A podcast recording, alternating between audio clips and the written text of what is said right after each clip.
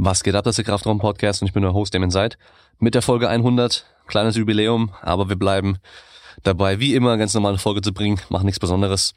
Und ich habe zu Gast den Guido Sander, ist, äh, ja, wie soll man sagen, ist ein mittlerweile ein Leistungssportler, aber es sah mal ganz anders aus. Er hat früher nie Sport gemacht, war übergewichtig, wurde immer dicker, bis es dann auch so weit war, dass er eigentlich ins Krankenhaus hätte gehen sollen, Intensivstation, aber ähm, ich will nichts vorne wegnehmen. Das heißt, von daher hört euch die Folge an. Wieder sehr inspirierend, so wie viele der Folgen. Man kann viel mitnehmen, auch für Leute, die jetzt nicht übergewichtig sind.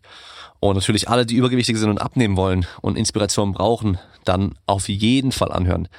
Bevor es aber losgeht, nochmal kurze Erinnerung. Am 30.11. kommt der erste Kraftraum Live Podcast. Den machen wir in, Karl, äh, in Karlsruhe, in Frankfurt am 30.11. im Hotel, äh, im Living Hotel. Dort gibt's den Living Room und da werden wir mit 70 Leuten als Zuschauer und drei Gästen, also Pascal Su, Stefan Ort und Jonas Ries, einen äh, schönen Abend verbringen, werden 18 Uhr ungefähr anfangen und dann wird's äh, bis 22 Uhr geplant sein, aber ich gehe mal davon aus, offenes Ende. Das heißt, es wird schön langer Abend und wir haben noch aktuell 15 Tickets, kann man noch buchen, also äh, ranhalten, es sind bald keine mehr da. Vor allem weiß ich, dass heute im Video von Pascal Su äh, nochmal dazu eine Erinnerung kommt und ich gehe davon aus, wenn das bei ihm im Video kommt, dann sind die letzten Tickets wahrscheinlich auch schon weg. Also von daher, wer jetzt noch äh, Ticket haben möchte, schnell sein, eins holen. Äh, Info findet ihr auf meiner Webseite damonside.de. Und ähm, ja, supporten kennt ihr ja bei iTunes oder Apple Podcasts eine Bewertung schreiben, fünf Sterne abgeben und äh, sonst auch wie immer bei Social Media gerne teilen, Freunden empfehlen und so weiter. Und ähm, lass mich überlegen, was haben wir noch? Das war's eigentlich. Also, äh, ich nehme äh, das Intro gerade auf bei meinen Eltern. Ich stehe bei denen im Schrank, im, im begehbaren Kleiderschrank, damit der Klang noch einigermaßen gut ist mit meinem Handy, weil ich äh, das vorne über meinen Eltern war. Und äh, Nico hat heute Morgen bei der WM gestoßen. Leid, also was sag ich, leider, es ist ja schon, also wir haben so einen hohen Anspruch, dass wir sagen müssen, leider hat er nur Silber geholt. Also er ist äh, Vize-Weltmeister 2019 im Paraleichtathletik kuhgestoßen. Ähm, ich sage auch nur leider, weil einfach der Anspruch mittlerweile so hoch ist bei ihm, dass er halt auf jeden Fall Gold holen möchte, dass er Weltrekord stoßen möchte. Äh, ich habe jetzt noch nicht mit ihm reden können. Ich habe es äh, leider auch nicht sehen können. Im Livestream haben sie alles gezeigt, außer Kugelstoßen. Ist natürlich ein bisschen frustrierend, wenn man genau das sehen möchte. Er hat im äh, ersten 13 Meter gestoßen, äh, wo ich mir schon denken könnte, okay, entweder das Einstoßen war auch nicht so gut und er hat nicht so viel Versuche machen können oder die Umstände, die Bedingungen sind, ich, top gewesen. Hat im zweiten dann 13,87, äh, 5 Zentimeter vor dem Engländer, der ihm den Weltrekord abgenommen hat. Aber äh, aus Usbekistan, Omonov, überraschend, äh, hatte PB, glaube ich, 12,30 Meter stehen, ist 19 Jahre alt, hat im zweiten 14,03 gestoßen, äh, stand dann direkt auf Platz 1 erstmal und das Ding war aber, also alle drei vorne konnten dann nicht nochmal ihren zweiten Stoß überbieten. Und äh, somit ist dann Nico zweiter Platz hinter dem Usbeken, vor dem Engländer, der aktuell Weltrekordhalter ist. Ist natürlich einfach nur schade, weil wir halt genau wissen, dass Nico halt so viel mehr kann. Ja, und das ist halt der große Unterschied von Kugelstoßen zum, zum Beispiel Powerlifting, was ja jetzt viele kennen, die jetzt hier zuhören.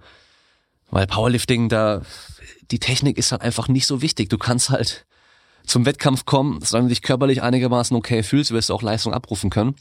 Und beim Kugelstoßen, du kannst dich halt körperlich super fit und bereit fühlen, wenn es an dem Tag halt einfach nicht passt bei den sechs Versuchen. Weil du ja so wenig Zeit hast, um alles richtig zu machen, technisch gesehen. Dann kann es halt einfach nicht laufen. Und es ist halt einfach, einfach schade. Wir wissen, er kann mehr. Natürlich trotzdem zufriedenstellend, äh, Vize-Weltmeister nochmal auf die Fahne schreiben zu können. Und äh, ich gehe davon aus, jetzt geht der Blick wieder komplett nach vorne, einfach zum nächsten großen Ding und zwar Tokio 2020, die Paralympischen Spiele dann. Und ähm, nochmal jetzt hinsetzen gemeinsam und nochmal durchsprechen, äh, wie die Vorbereitung insgesamt so lief, nochmal im Detail durchgehen und überlegen, was wir vielleicht anpassen müssen für die Vorbereitung für Tokio. Und äh, sonst natürlich einfach so weitermachen wie bisher, weil an sich lief's gut, er fühlt sich gut und äh, Knie war gut und äh, Leistung war ja auch konstant. Also von daher, ja, einfach nur ein bisschen frustrierend natürlich. Vor allem, ich konnte es nicht sehen, das hat mich dann am meisten genervt. Aber gut, Ähm, ach ja, äh, wo wir gerade dabei sind, äh, Wettkampfergebnisse von bisherigen Podcast-Gästen. Ähm, gestern hat Paulina Ioannidou auch gekämpft, die ja auch schon im Podcast hier zu Gast war. Hat äh, MMA-Kampf gemacht im äh, Flyweight, nee, Featherweight, Flyweight, boah, bin mir schon gar nicht mehr ganz sicher. Auf jeden Fall, ähm, ihre Gegnerin war halt wirklich einen kompletten Kopf größer als sie und äh, hat nach Punkten leider verloren. Drei Runden ähm, ging der Kampf nach Punkten dann leider verloren. Und ähm, dann haben wir noch David Zawada gehabt, der ja auch im Podcast schon zu Gast war, UFC-Kämpfer, auch MMA. Und ähm, bei ihm war es so, er hatte zwei Kämpfe in der UFC schon gehabt, beide äh, kurzfristig angenommen, eingesprungen, weil ein Gegner von dem anderen jeweils abgesprungen ist und ähm, hat den ersten äh, leider in der, also war sehr, lief sehr gut, wurde aber dann äh, an den Körper getroffen von einem Kick, ging dann zu Boden und den zweiten Kampf hat er nach Punkten verloren, obwohl er auch sehr gut aussah. Und äh, das war jetzt so ein bisschen so make it or break it. Das heißt, das war sein Kampf um einen UFC-Vertrag, also dass er weiter bei der UFC bleiben kann. Wahrscheinlich. Also und äh, das Geile war gegen äh, einen Nomagomedov, also wer MMA kennt, der kennt den Namen. Und zwar der Cousin von Habib Nomagomedov, der Leichtgewicht-Champion. Das heißt, ein äh, bekannter Name. Dann war das auch noch UFC in Moskau, die Fight Night. Oder was in Moskau? Ich glaube in Moskau, auf jeden Fall, auf jeden Fall in Russland. Und ähm, da ist natürlich äh, der Name Nurmagomedov jetzt sehr bekannt und äh, ja, man weiß, die Dagestanis sind sehr gute Ringer und kämpfen gern auf dem Boden. Äh, Timing war gar nicht schlecht von dem anderen auch im Stand. Also er hat äh, überraschenderweise David äh, irgendwie zwei, drei Mal auch direkt getroffen gehabt, äh, mit einem mit Jab auch. Hat ihn dann auf den Boden gebracht und ja, auf einmal sieht man halt, dass er den Arm da lässt und äh, David geht direkt äh, Triangle Choke, also ein Würgegriff mit den Beinen, hat den Arm noch mit drin, hat dann zwischendurch äh, noch die Armbar ähm, noch mit reingenommen, hat aber ja der Triangle war es dann einfach und äh, hat, hat ihn getappt in der ersten Runde direkt. Also auch richtig geiler Kampf. Das war jetzt auch sein erster Kampf in der UFC, wo er eine richtige Vorbereitung hatte und äh, sein, sein äh, Athletiktrainer Chris Moore, der auch schon im Podcast zu Gast war, äh, hat mir auch gesagt, dass er so fit wie noch nie war und wirklich äh, topfit auf einem super Level war, athletisch gesehen und körperlich. Und äh, ja, den habe ich gestern noch geschaut, den Kampf, den von Paulina auch, während ich trainiert habe. Und äh, auf jeden Fall immer sehr erfreulich, wenn dann auch äh, sowas, also so ein Plan auch aufgeht. Ja. Okay, jetzt aber wirklich viel Spaß mit der Folge.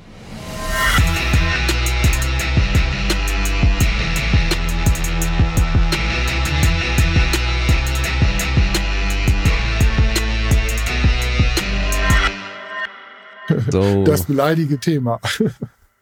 Ja, klar, gut. Wer sich viel bewegt, der hat auch viel Hunger, oder? Ja. Ich habe aber immer noch mehr Hunger, als ich mich bewege, wenn ich ehrlich bin. Ja, das ist ja, genau, das ist ja bei dir wahrscheinlich noch mal ein bisschen ja, ein äh, spannenderes Thema als ja. bei bei mir oder äh, den meisten anderen auch. Ja. Ja, also ähm, ich kann es dir auch nur wieder vorneweg sagen, so wie wie ich es eigentlich immer mache. Ich habe mich nicht vorbereitet. Das heißt, ich weiß ganz grob ein bisschen über dich Bescheid. Das, mhm. Ich weiß, du hast sehr viel abgenommen, mhm. dass es bei dir auch so wirklich so ein bisschen auf den letzten Drücker war, dass es gesundheitlich auch schon wirklich Probleme gab und ähm, es hieß, dass du jetzt was machen musst und sonst wird's äh, sehr schlecht aussehen und du dann für dich den Laufsport entdeckt hast. Ja. Oder Sport erstmal grundsätzlich, ja. Mhm. Generell den Sport, ja. Dann lass uns doch mal mit den harten Zahlen anfangen. Wie groß bist du? Und wie schwer warst du und wie schwer bist du jetzt? Okay, also ein Meter 87, äh, klein oder groß, wie man sehen will. Ähm, wie schwer war ich? Äh, das, was ich gesehen habe auf der Waage, waren 193 Kilo. Es könnten vielleicht auch ein bisschen mehr gewesen sein, aber mindestens mal das ist so der amtliche Stempel nach oben. Und äh, aktuell wiege ich 79 Kilo, habe in der krassen Abnehmphase bis 73 Kilo mich runtergehungert und so in den letzten zwei Jahren mich jetzt auf diese 79 Kilo eingependelt, eingepegelt. Und äh, wenn es nach meinem Trainer geht, dann äh, wäre ich jetzt eigentlich wieder bei 73. Da verweigere ich mich aber im Moment noch so ein bisschen vor. Okay, also müssen wir sagen, dein Lauftrainer wahrscheinlich. Genau, mein Lauftrainer an dieser Stelle, okay. genau. Äh, ich sag mal, jemand, der im, so wie du im Krafttraining äh, und äh, Kraftausdauerbereich würde jetzt wahrscheinlich sagen, äh, bist du irre, brauchst du nicht. Äh, Im Lauf, aber im Laufen äh, ist halt jedes Kilo Fett, was du mitschleppst, ähm, letztendlich natürlich äh, ja geschwindigkeitsrelevant. Und äh, da versucht man natürlich dann wirklich auf das untere Maß von, äh, ich sag mal, von BMI unter 18 zu kommen, irgendwie gefühlt. Ja, den, den BMI unter 18, den hatte ich damals, bevor ich mit, mit dem Krafttraining und allem angefangen hatte und äh, mit dem Zulegen angefangen hatte. Das heißt, ich war wahrscheinlich ein geborener Läufer, aber hab's nie gemacht. Unter Umständen, ja.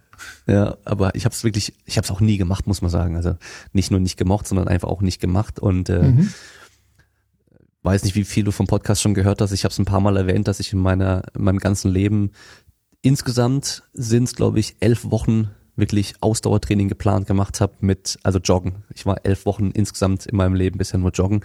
Das heißt, ich habe mich, glaube ich, damals sechs Wochen lang für, war das das Sportabi? Ich weiß schon gar nicht mehr, oder die Eingangsprüfung? Sportabi, glaube ich, vorbereitet und dann halt nur noch mal hier und da irgendwie drei, vier Wochen jeweils für, für die Eingangsprüfung an der Uni, für den, für den Cooper-Test. Das heißt so, das, das längste, was ich da mal je gemacht habe, war, glaube ich, eine Dreiviertelstunde am Stück. Das war mal so ein mhm. Querfeldeinlauf. Einfach, ich, da bin ich wirklich auch übers Feld gelaufen, einfach querfeldein, dann auch quer durch den Wald, weil ich einfach gucken cool. wollte. Ich laufe einfach mal los und guck, wo ich, wo ich, wo ich hinkomme. Ähm, auch in der Gegend, wo ich mich nicht ausgekannt habe. Das äh, mhm. war vielleicht eigentlich gar keine so, so gute Idee, weil das war nämlich noch vor äh, Smartphone-Zeit. Also dann auch ohne GPS war ich da unterwegs, aber gut, äh, man findet wahrscheinlich dann trotzdem, trotzdem immer nach Hause wieder. Mhm, ja, ja glaube ich. Also ich mache das immer so, dass ich in eine Richtung laufe und dann so bei der Hälfte wieder umdrehe. Dann habe ich auch heute noch nicht das Problem, dass ich nicht weiß, wie ich äh, die Strecke zurückfinde. So ähnlich war meine Strategie, als ich dann ähm, nach dem ersten, nach der ersten Einheit im Stadion gemerkt habe, so wenn ich zwei Runden gemacht habe und keinen Bock mehr habe, weil es so anstrengend ist, dann kann ich auch einfach stoppen, weil mein Fahrrad steht nämlich direkt ein paar Meter weit und ich kann wieder nach Hause fahren. ja, weil im Stadion läuft halt im Kreis. Und dann habe ich mir gesagt, ja. okay, ins Stadion gehe ich nicht mehr. Ich, ich gehe auf jeden Fall in den Wald, aufs Feld oder sonst irgendwo hin und lauf in eine Richtung los, weil dann muss mhm. ich irgendwann auf jeden Fall wieder zurück. Und bevor ich dann zurückgehe und mega lang brauche, dann, dann laufe ich halt lieber. Ja. Das war so meine Strategie.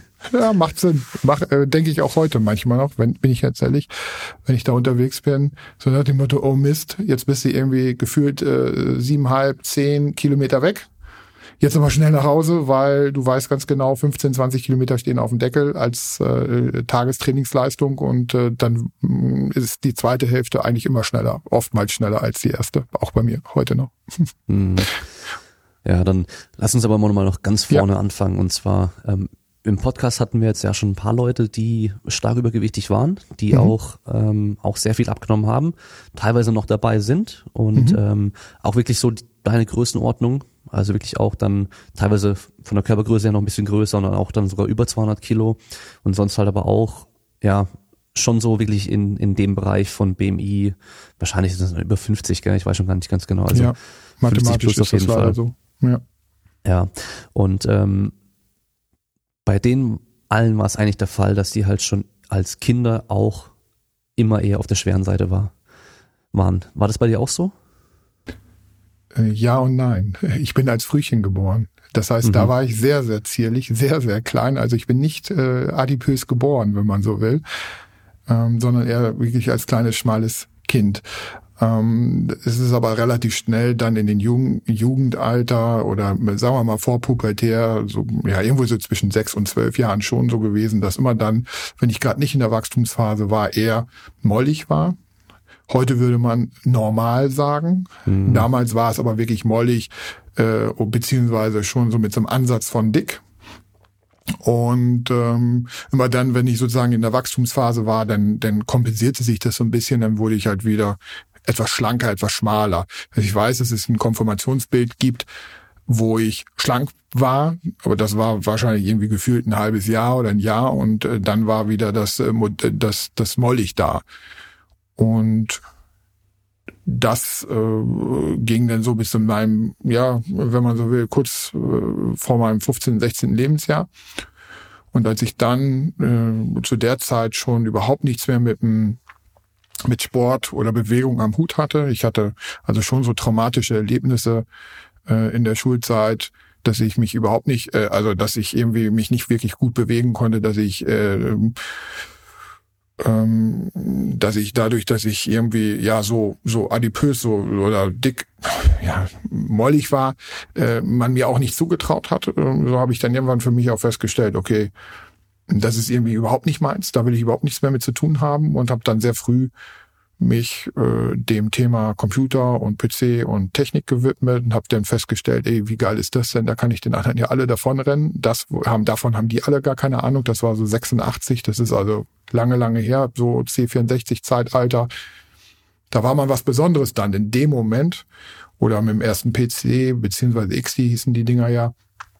Ähm, da konnte ich dann sozusagen das reißen, aber ich saß dann nur noch vom Computer. Ich saß dann nur noch, ich habe mich kaum noch bewegt und das hat dann sehr, sehr schnell dazu geführt, dass ich schon in jungen Jahren mit 15, 16 dann äh, äh, kräftig wurde und immer kräftiger, bis dann, bis ich dann irgendwann wirklich schon mit 18, 19 dick war. Wirklich dick. Mhm. Hast du das äh, bewusst wahrgenommen, dass es immer mehr wurde oder war das dir dann in dem Fall auch egal, weil du gesagt hast, okay, ich bin jetzt eh schon der Dicke bei den anderen und äh, dann hast du dich auch so identifiziert? Also in den jungen Jahren habe ich das nicht so bewusst wahrgenommen. Da war es eher so, okay, man ist halt anders wie die anderen, äh, man wird gehänselt, man wird ge gehört nicht so dazu. Ähm, das war jetzt eher okay, das war so. Bewusst wahrgenommen habe ich, dass ich äh, äh, wirklich dicker wurde oder deutlich dicker wurde in der Zeit äh, kurz nach der Ausbildung. Ich habe eine Industriekaufmann-Ausbildung gemacht und äh, kurz nach der Ausbildung bin ich dann in den IT-Großhandel gewechselt. Das war sozusagen so neben meiner Selbstständigkeit schon. Ich habe das wirklich immer so gesehen, meine Selbstständigkeit stand schon zu, zur Ausbildung und auch zu, zur ähm, Arbeitszeit äh, im Vordergrund und den Rest habe ich so nebenher gemacht, wenn man so will. Zum Leidwohl meiner Ausbilder damals und auch meines äh, ersten und letzten Arbeitgebers.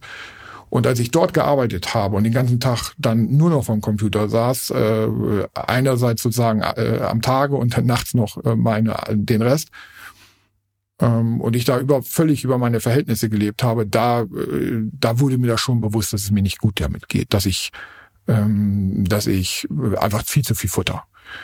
Aber ich konnte da nichts gegen tun. Ich hab's, hab dann zwar immer da mal dran gedacht, aber äh, wir haben dann, man hat dann einfach gegessen. Man hat einfach, hat es einfach getan. Es gab dann mittags fettiges Essen und äh, weil man ja auch viel äh, Stress und äh, Druck hatte. Und äh, das habe ich dann schon sehr scheinbar sehr früh versucht zu kompensieren, also Stress oder äh, Stressanfälligkeit und auch die mentale Belastung, die in dem Bereich ja natürlich nicht ganz unerheblich ist. Und äh, wenn man dann abends zu Hause war und äh, dann äh, letztendlich äh, so die äh, seine eigentliche Selbstständigkeit angegangen ist, dann hat man habe ich wieder gegessen. Und das war natürlich dann viel zu viel für das, äh, dass ich mich überhaupt nicht bewegt habe. Ne? Mhm. So. Okay. Ja, es ist, ähm, ist so dieses schleichende, immer wie immer ein bisschen mehr, ein bisschen mehr und ähm, wenn man nicht auf die Waage steigt, ich weiß nicht, ob du das dann damals auch noch gemacht hast irgendwie, das haben, also teilweise haben ja Leute auch gar keine Waage oder die irgendwann denken sie, okay, ich stehe sogar lieber gar nicht drauf, damit ich gar nicht sehe, wie viel es wirklich ist. Das ist ja auch manchmal so ein Ding. Ähm, aber dann irgendwann merkt man so, hey, okay, auf einmal passt mir meine Hose vielleicht nicht mehr, die dann mal irgendwann vor ein paar Jahren vielleicht mal locker war und äh, es wird immer mehr, mehr, mehr, mehr, mehr. Ähm, hast du dann auch schon mal irgendwann so gedacht, so, oh, jetzt muss ich mal aufpassen und sollte mal was dagegen tun? Oder war das dann einfach so, okay, meine Selbstständigkeit und alles ist mir aktuell wichtiger und oder das Einzige, was aktuell irgendwie gerade zählt bei mir? Aus heutiger Sicht leider war mir das wichtiger. Also ich war schon immer ein Mensch, der sehr stark, wenn er, also wenn er eine Idee hatte, wenn er irgendwas wollte, dann hat er das umgesetzt. Dann habe ich mich sehr, sehr stark darauf fokussiert und habe gesagt, ich ziehe das jetzt durch und äh, koste es, was es wolle. Und ich, klar gab es immer so zwischendurch Gedanken, oh, es wäre natürlich schön, etwas schlanker zu sein. Aber ich habe das alles mit meinem Kopf irgendwie versucht, wahr, äh, äh, einfach durchzuziehen und äh, habe dann letztendlich nur meine Selbstständigkeit gesehen, die Arbeit gesehen, äh, die Möglichkeit, anderen Menschen zu helfen mit den Dingen, die ich getan habe und bin da völlig drin aufgegangen und äh, und dann gab es da überhaupt gar kein rechts und links an der Stelle. Ich hatte auch eine, eine, eine Partnerin, eine Freundin sagt, hat man ja damals zu den Zeiten gesagt, na, ich hatte eine Freundin, ähm, äh, das war auch soweit äh, halbwegs safe zu, zu den Zeiten. Sie hatte mich etwas schlanker kennengelernt. Die hat das dann mitgetragen. Also hatte ich da sozusagen auch im Bereich der Sozialakquise, wird man heute sagen, überhaupt gar keine Notwendigkeit, äh, da jetzt irgendwie was zu tun. Also habe ich einfach gemacht. Ich habe mich auf die, auf, auf die Dinge konzentriert, die ich wollte, um die mir Spaß machten. Und es war kein Handicap, wenn man so will, dass ich so dick war oder dass ich immer dicker wurde und dass ich sozusagen überhaupt nicht der Norm mehr entsprach. Ich hatte eher so das Problem, dass ich, äh, dass ich eher so der junge, wilde, in einer sehr dominierenden älteren Entscheiderwelt war. Also ich war eher so derjenige, ne, so nach dem Motto mit 20, das wollte ich den, den, den Unternehmern, den Selbstständigen erklären, wie, wie die IT-Welt funktioniert. Äh, die dann irgendwie äh, in der Entscheiderrolle 35, 40, 45 waren. Und ich war so als der 20-Jährige da unterwegs oder 21, 20, 25-Jährige. Ich hatte also eher das Problem, dass ich mit meinem Alter zu kämpfen hatte, als dass ich mit meiner Optik zu kämpfen hatte. Hm. Ja, okay. Ähm, dann, aber warst du dann zu dem Zeitpunkt schon so stark übergewichtig wie kurz vor der Abnahme? Oder war das immer noch so, nein, dass es dann immer nein, mehr Nein, nein, nein. Also das war schon so eher schleichend. Also mhm. Äh, das ist schon so, also in dem ersten Jahr sind dann sicherlich 10, 20 Kilo draufgekommen. Dann hat sich das mal wieder eingepegelt auf vielleicht fünf oder zehn Kilo im Jahr dazu. Und das ist dann immer mal wieder, das ist äh, peu à peu letztendlich gestiegen. Ähm, und ähm, wenn man so will, so eine Art 25-jährige äh, negative äh, Gewichtskarriere gewesen. Es ist jetzt nicht so, dass man jetzt äh, grundsätzlich sagen kann, jetzt äh, von jetzt auf gleich, so nach dem Motto, es gab jetzt hier so einen mega fetten Auslöser, sondern eher wirklich gefühlt im Schnitt ein Kilo im Monat mehr und das dann einfach hochgerechnet äh, auf 20, 25 Jahre. Gut, das kommt jetzt nicht hin, dann wäre es ja jetzt Mathe, ne? Äh, Kopfrechnen schwach, Appetit gut. Ähm, dann würde es, glaube ich, jetzt nicht ganz passen. Aber es war, wie gesagt, es war ein schleichender Prozess, immer, immer mal wieder so eine Welle, also eher so eine Wellenbewegung. Also man, ja, eher so eine Wellenbewegung, würde ich mhm. heute jetzt dazu sagen. Habe ich mir aber auch nie Gedanken, so tief Gedanken zu gemacht, ja. Mhm. Ähm, waren deine Eltern auch übergewichtig? Also vor allem auch, als du aufgewachsen bist? Also mein Vater war sehr, sehr schlank und er konnte okay. eigentlich essen, also man hat zu ihm immer gesagt, oder wir waren immer neidisch, dass er eigentlich essen konnte, was er wollte. Ähm, und äh, war immer noch schlank. Er hatte aber hat aber auch ganz, ganz, das habe ich dann später erst gerafft, als ich dann deutlich später, also älter war, dass er auch ganz, ganz viel körperlich dafür getan hat und dass er das deswegen einfach gut kompensieren konnte.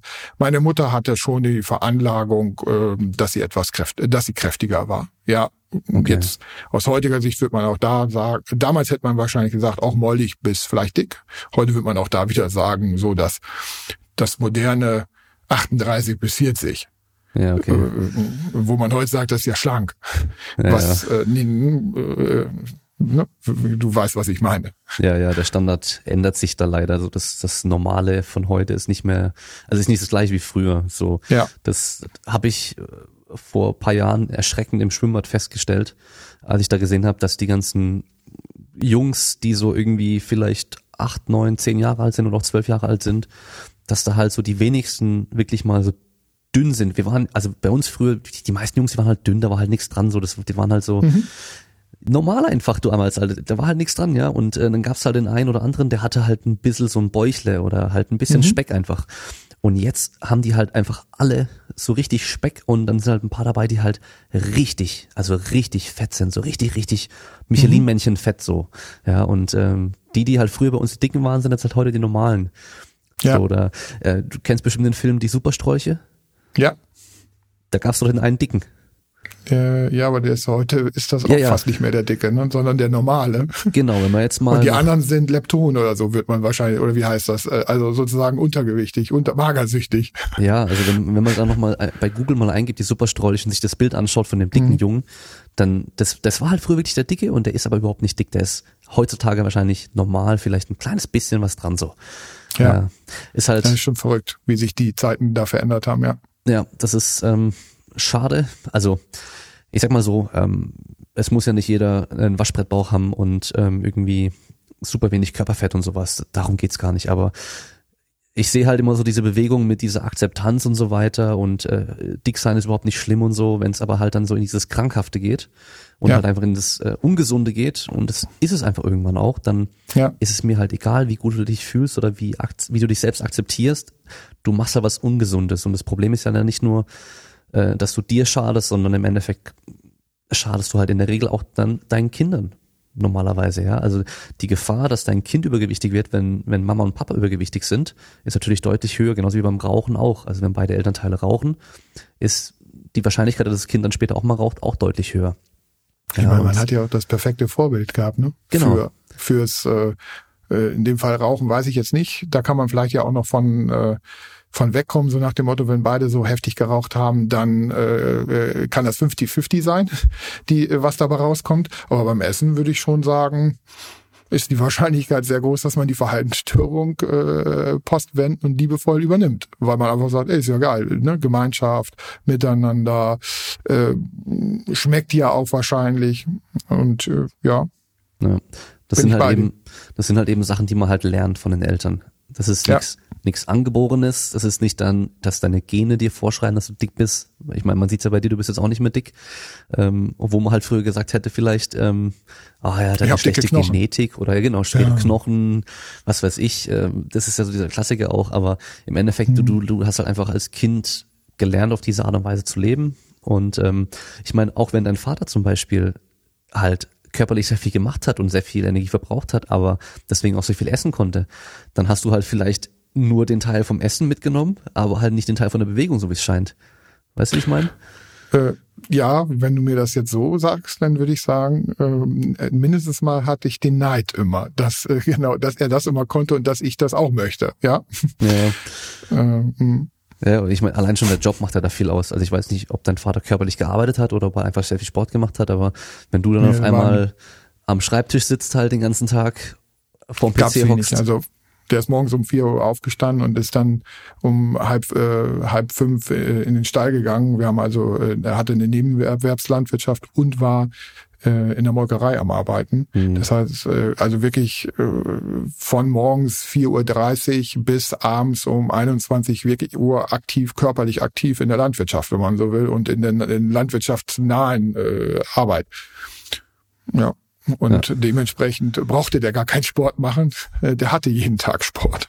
Ja, genau, da kann, da kann er halt wirklich essen, was er will und in der Regel dann auch halt während der Arbeit wird er auch nichts essen können. Das ist ja auch nochmal so ein Ding. Ja, geht nicht. Hast du recht, ja. Hm. Am PC, am Schreibtisch, da kann man nebenher auch noch mal ein bisschen was essen, so hier und da was liegen haben. Ja, das, geht, das geht ja alles, ja. Und äh, ja. ich, ich fand's äh, interessant, dass du gesagt hast, dass du ähm, dann bei der Arbeit äh, am PC gearbeitet hast und zu Hause halt dann auch noch weitergemacht hast äh, für dich dann noch, weil ähm, ich habe in der Schule damals mein äh, Praktikum gemacht, mein Berufspraktikum in einer Grafikagentur und Werbeagentur weil ich mich damals halt für ähm, Webdesign und äh, Grafik und so weiter sehr interessiert hatte und da halt auch selber viel schon gemacht hatte, hobbymäßig. Und dann war ich da aber halt dann acht Stunden am Tag dort und habe dann halt irgendwelche Sachen gemacht, Photoshop und äh, Flash und keine Ahnung was. Und dann bin ich zu Hause gewesen, habe dann halt weitergemacht mit meinem Zeug. Und dann habe ich nach ein paar Tagen so gemerkt, so hey, darauf habe ich keinen Bock, den ganzen Tag am PC zu sitzen, weil ich es halt sonst zu Hause ja auch noch mache. So, dann will ich irgendwie was anderes machen, wo ich dann nicht die ganze Zeit sitzen muss. Ja, und äh, das war, war das zehnte Klasse, glaube ich schon, habe ich das schon so gemerkt, okay, ich, das ist was, da werde ich langfristig nicht glücklich werden. So. Ja, aber ja, bei mir war es bei mir war es leider so, dass, ja leider, ich hab's, ich muss schon sagen, ich habe es schon gerne gemacht. Also es war schon so, dass ich, das war eine Leidenschaft. Die IT war in den 80ern, Anfang der 90er war natürlich ein, ein absolutes Boom-Thema. Ein, da, es, es, es gab immer wieder was Neues, es gab immer wieder neue Herausforderungen und das hat mir schon Spaß gemacht. Also es war schon sowas, dass ich gesagt habe, das war für mich jetzt keine Belastung in dem Sinne, sondern eher äh, eine, eine permanente äh, Möglichkeit, mich selbst herauszufordern, neue Lösungen zu finden, neue Wege zu finden, Neues zu lernen. Und deswegen habe ich auch nie darüber nachgedacht, ob ich das irgendwie schlimm finde das ging bestimmt die ersten zehn, also Minimum zehn Jahre ging das gut. Also ich sag mal, bis so Richtung mein, ja länger, also bis zu meinem 30. Lebensjahr war das für mich ganz normal, dass ich nicht wusste, ob draußen äh, äh, Sommer, Winter, Herbst oder was auch immer ist. ähm, ob es gerade hell oder dunkel ist. Jetzt habe ich nicht im Keller gelebt. Wir hatten schon, ich hatte schon vernünftige Büroräume und so weiter und so fort, aber das rauschte alle so an mir vorbei, weil es natürlich, wie gesagt, es hat einfach Spaß gemacht und ähm, und wenn dir etwas Spaß macht, dann lebst du das und dann ist das im Prinzip ja keine keine Bestrafung, sondern äh, dann will man das. Und dass ich dabei aber mich selbst verloren habe, das habe ich, wie gesagt, nicht, nicht wahrgenommen, oft lange nicht wahrgenommen und wollte ich vielleicht auch gar nicht wahrnehmen. Vielleicht kann ich, das, ähm, kann ich heute noch nicht sagen, was, was da wirklich dann in mir passiert ist, warum ich nicht da auch mal hingeguckt habe. Hm. Ja, bei mir war das ja damals so, dass ich ja schon halt immer Sport gemacht hatte und dann halt in dieser in dieser Praktikumswoche einfach gemerkt habe, dass ich da halt mich so wenig bewege im Vergleich zu sonst, dass mir da was gefehlt hat. Aber wenn du ja dann schon sagst, dass du halt schon seit der Schulzeit dann eigentlich keinen Sport gemacht hast, dann hatte dir auch ja nichts gefehlt. So. Nein, also ich habe mit 12, 13, wie gesagt, das Thema komplett abgehakt, so nach dem Motto, das wird nichts, mhm. mach was anderes. Und äh, dementsprechend war das wirklich kein Verlust. Also es war wirklich, ja, so wie du es schon sagst, es war wirklich mhm. kein Verlust. Es war, es wäre ein Verlust gewesen, wenn ich mich mich mit äh, ja den Technik, mit der Technik beschäftigen hätte dürfen. Mhm. Das hätte ich damals wirklich als Verlust empfunden. Und äh, ja. Hast du denn sportlich außer Schulsport damals noch was gemacht gehabt? ich musste ein bisschen Judo mitmachen. Hm. Ich hatte einen, einen Onkel, der äh, einen äh, mehrfachen Dan Judo äh, schwarzen Gürtel, also Dan, glaube ich, heißt das, in, mhm. in, in Judo hatte und dort auch Trainer war und da hat man mich immer mal mitgeschleppt. Das hat zwischendurch mal kurz Spaß gemacht, dann aber wieder nicht, weil es eher so ein, so ein Druck- und Zwangthema war, so nach dem Motto, ey Guido, beweg dich doch mal, mach doch mal was und es tut dir ja auch ganz gut. Aber es war wahrscheinlich zur falschen Zeit äh, mit den falschen Methoden äh, versucht, mich zu motivieren. Und das ist also eher nach hinten losgegangen. Hm. Ja, das ist ja das Problem, dass halt ein Kind in dem Alter einfach noch nicht realisiert, dass es wirklich was Gutes für, für die, für sich, für dich dann ist. Mhm. Ähm, und wenn es dann halt so gezwungen gemacht wird und man dann keinen Spaß und Erfolg hat, dann hat man auch schnell keine Lust mehr. Wahrscheinlich wie eben bei dir im Schulsport, wenn du halt gemerkt hast, okay, wahrscheinlich der Klassiker damals irgendwie das Seil hochklettern in der Halle und das haben die anderen Jungs geschafft und du vielleicht nicht, dann hast du halt nie ein Erfolgserlebnis gehabt und wurdest dann auch noch wahrscheinlich ausgelacht von den anderen oder gehänselt oder sonst irgendwas so, dann hast du ja erst recht keinen Bock mehr. Und äh, ja, ja da war halt, Laufen, ja. Laufen, Sprint. Also das ist ja das Verrückte. Äh, solche Sachen wie 50 Meter, 75 Meter, 100 Meter Lauf, da war ich einfach mega, mega schlecht. Äh, da war ich immer der Letzte und man wurde wieder ausgelacht. Mhm. Oder im, äh, im Mannschaftssport.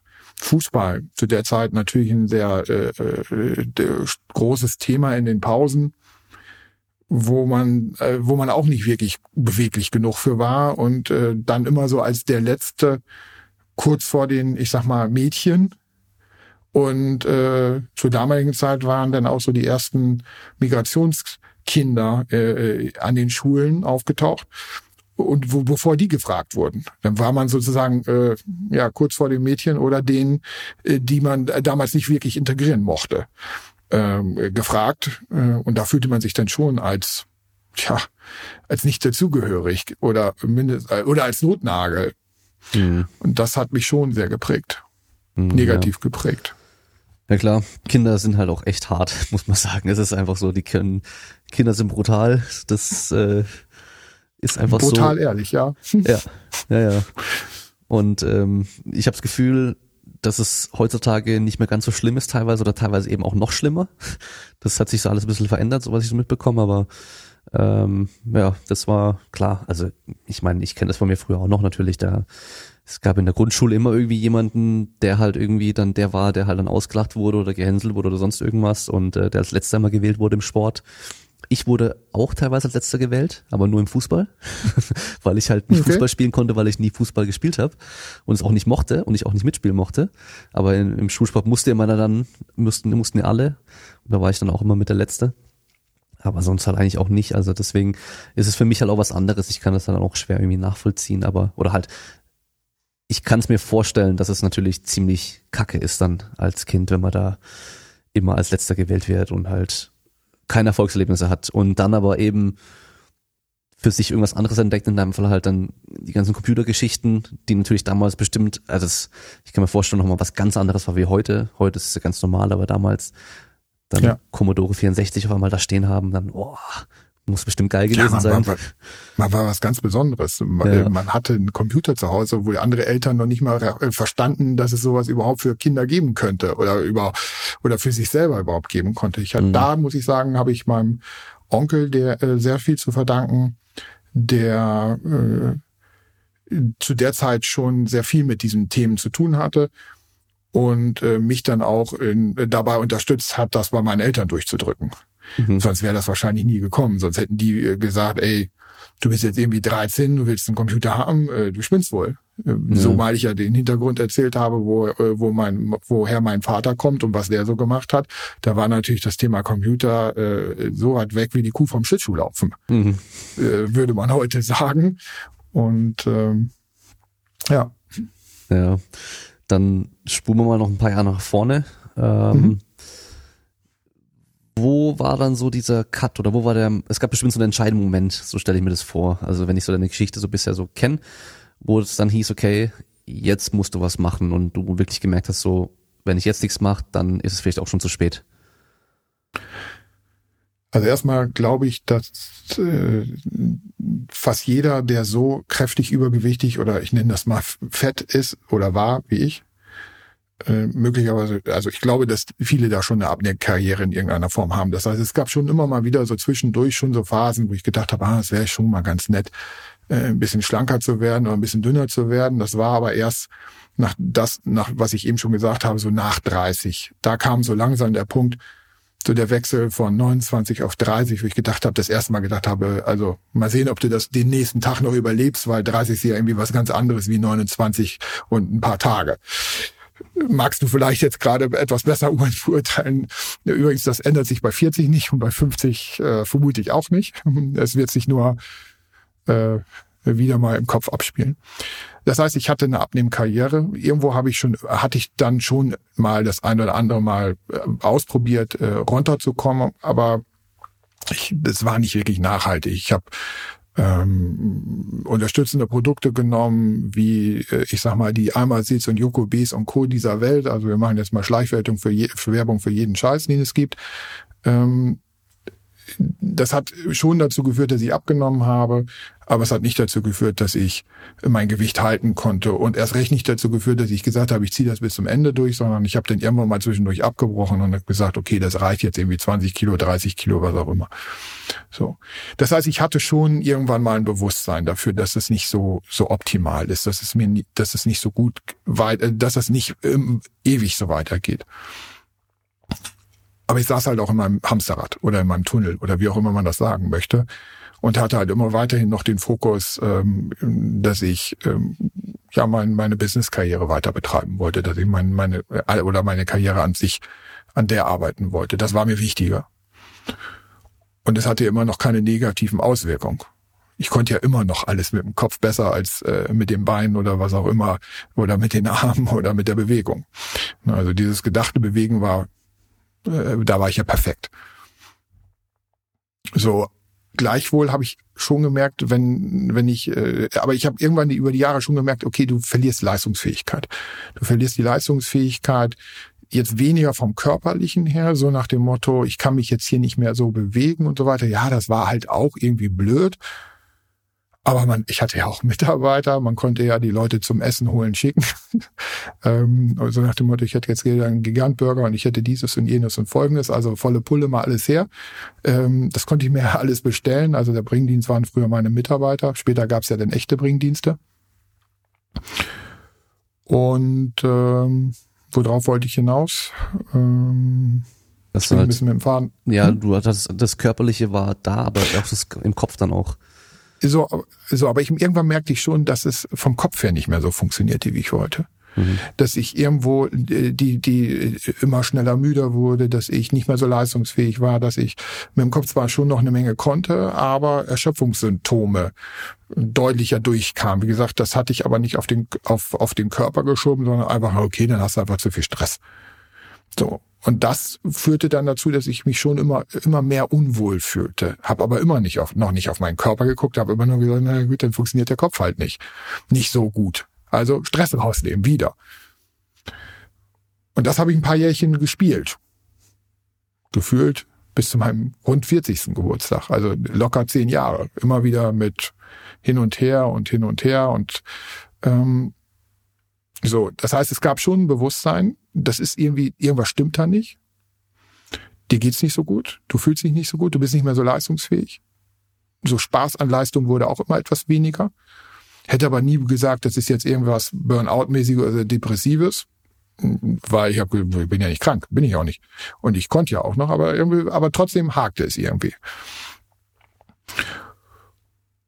Und als ich dann und dann habe ich aber das erst versucht, ganz anders anzugehen. Dann habe ich gedacht, okay, vielleicht hast du einfach auch, bist auch, hast du vielleicht einfach auch keine Lust mehr so richtig auf das, was du äh, schon jetzt gefühlt 20 Jahre machst wie gesagt, ich ging ja dann auch so auf die 40 zu und verstellte, er habe gedacht, ja, vielleicht musst du einfach nochmal noch mal einen Karriereschritt machen oder so. Du musst dich nochmal ein bisschen weiterentwickeln und kam dann so an den Punkt, dass ich gedacht habe, ja, was, was könnte denn so ein Unternehmer, so ein Selbstständiger, so jemand, der schon so viel erlebt hat, schon marktführende Positionen aufgebaut hat, Mitarbeiter hatte, 20 Leute teilweise, Millionen Umsätze machen musste, als hauptverantwortlicher Vertriebler, was könnte der denn noch jetzt machen? Und dann kam so, ja, vielleicht könnte er ja seine Erfahrung weitergeben.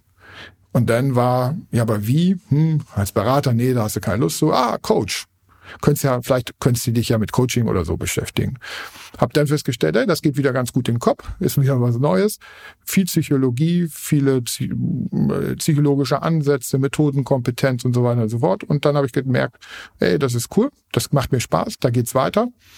Und so bin ich dann sozusagen in diesen, in diese nächste Phase meiner Entwicklung eingetreten. Und dann hat das teilweise, das, was ich gemacht habe, ein paar Tage funktioniert. Dann war ich wieder motiviert und äh, leistungsstark. Und dann kam wieder so ein Dämpfer. Dass es irgendwas, irgendwas wieder nicht stimmte. Und dieses Spiel habe ich dann bestimmt auch nochmal drei, vier Jahre gemacht. Also wenn man so will, so abgefühlt im 40.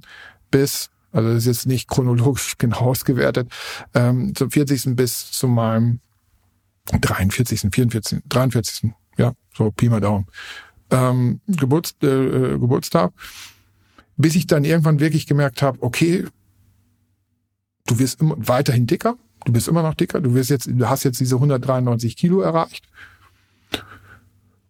Und dann gab es wirklich so ein, so ein einschneidendes Element. Ich, ich war sogar so weit, dass ich gesagt habe, ähm, ich stoße meine Firma ab, ich verkaufe ich habe einen Teil meiner Firma dann verkauft und habe gesagt, ich will das, ich, ich will diesen Weg so nicht mehr weitergehen. Also irgendwie äh, macht mir das nicht mehr so viel Spaß, wie es wie es mal war.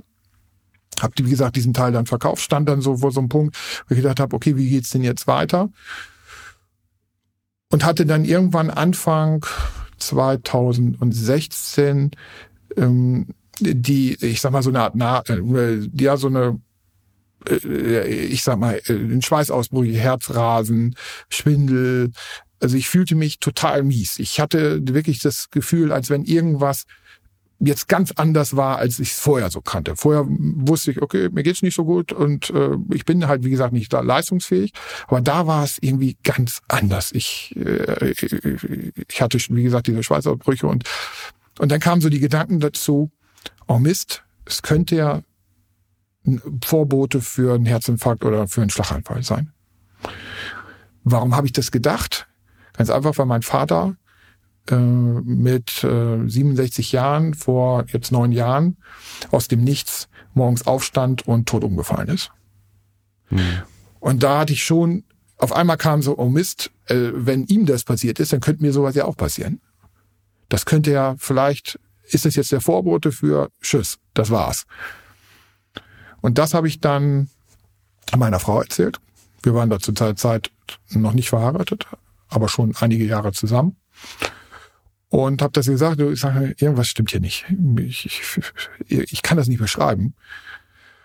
Jetzt muss man wissen, meine Frau ist, äh, wenn man ist IMC-Krankenschwester, also die arbeitet auf einer Notfallauf hat äh, auf der Notfallaufnahmestation im Krankenhaus nur Wochenenddienste, nur nachts gearbeitet. Was bedeutet, dass sie oftmals an äh, schwerwiegenden Fällen oder Notfällen direkt als erstes dran ist, bevor der Arzt dann sozusagen aus dem Schlaf geholt wird.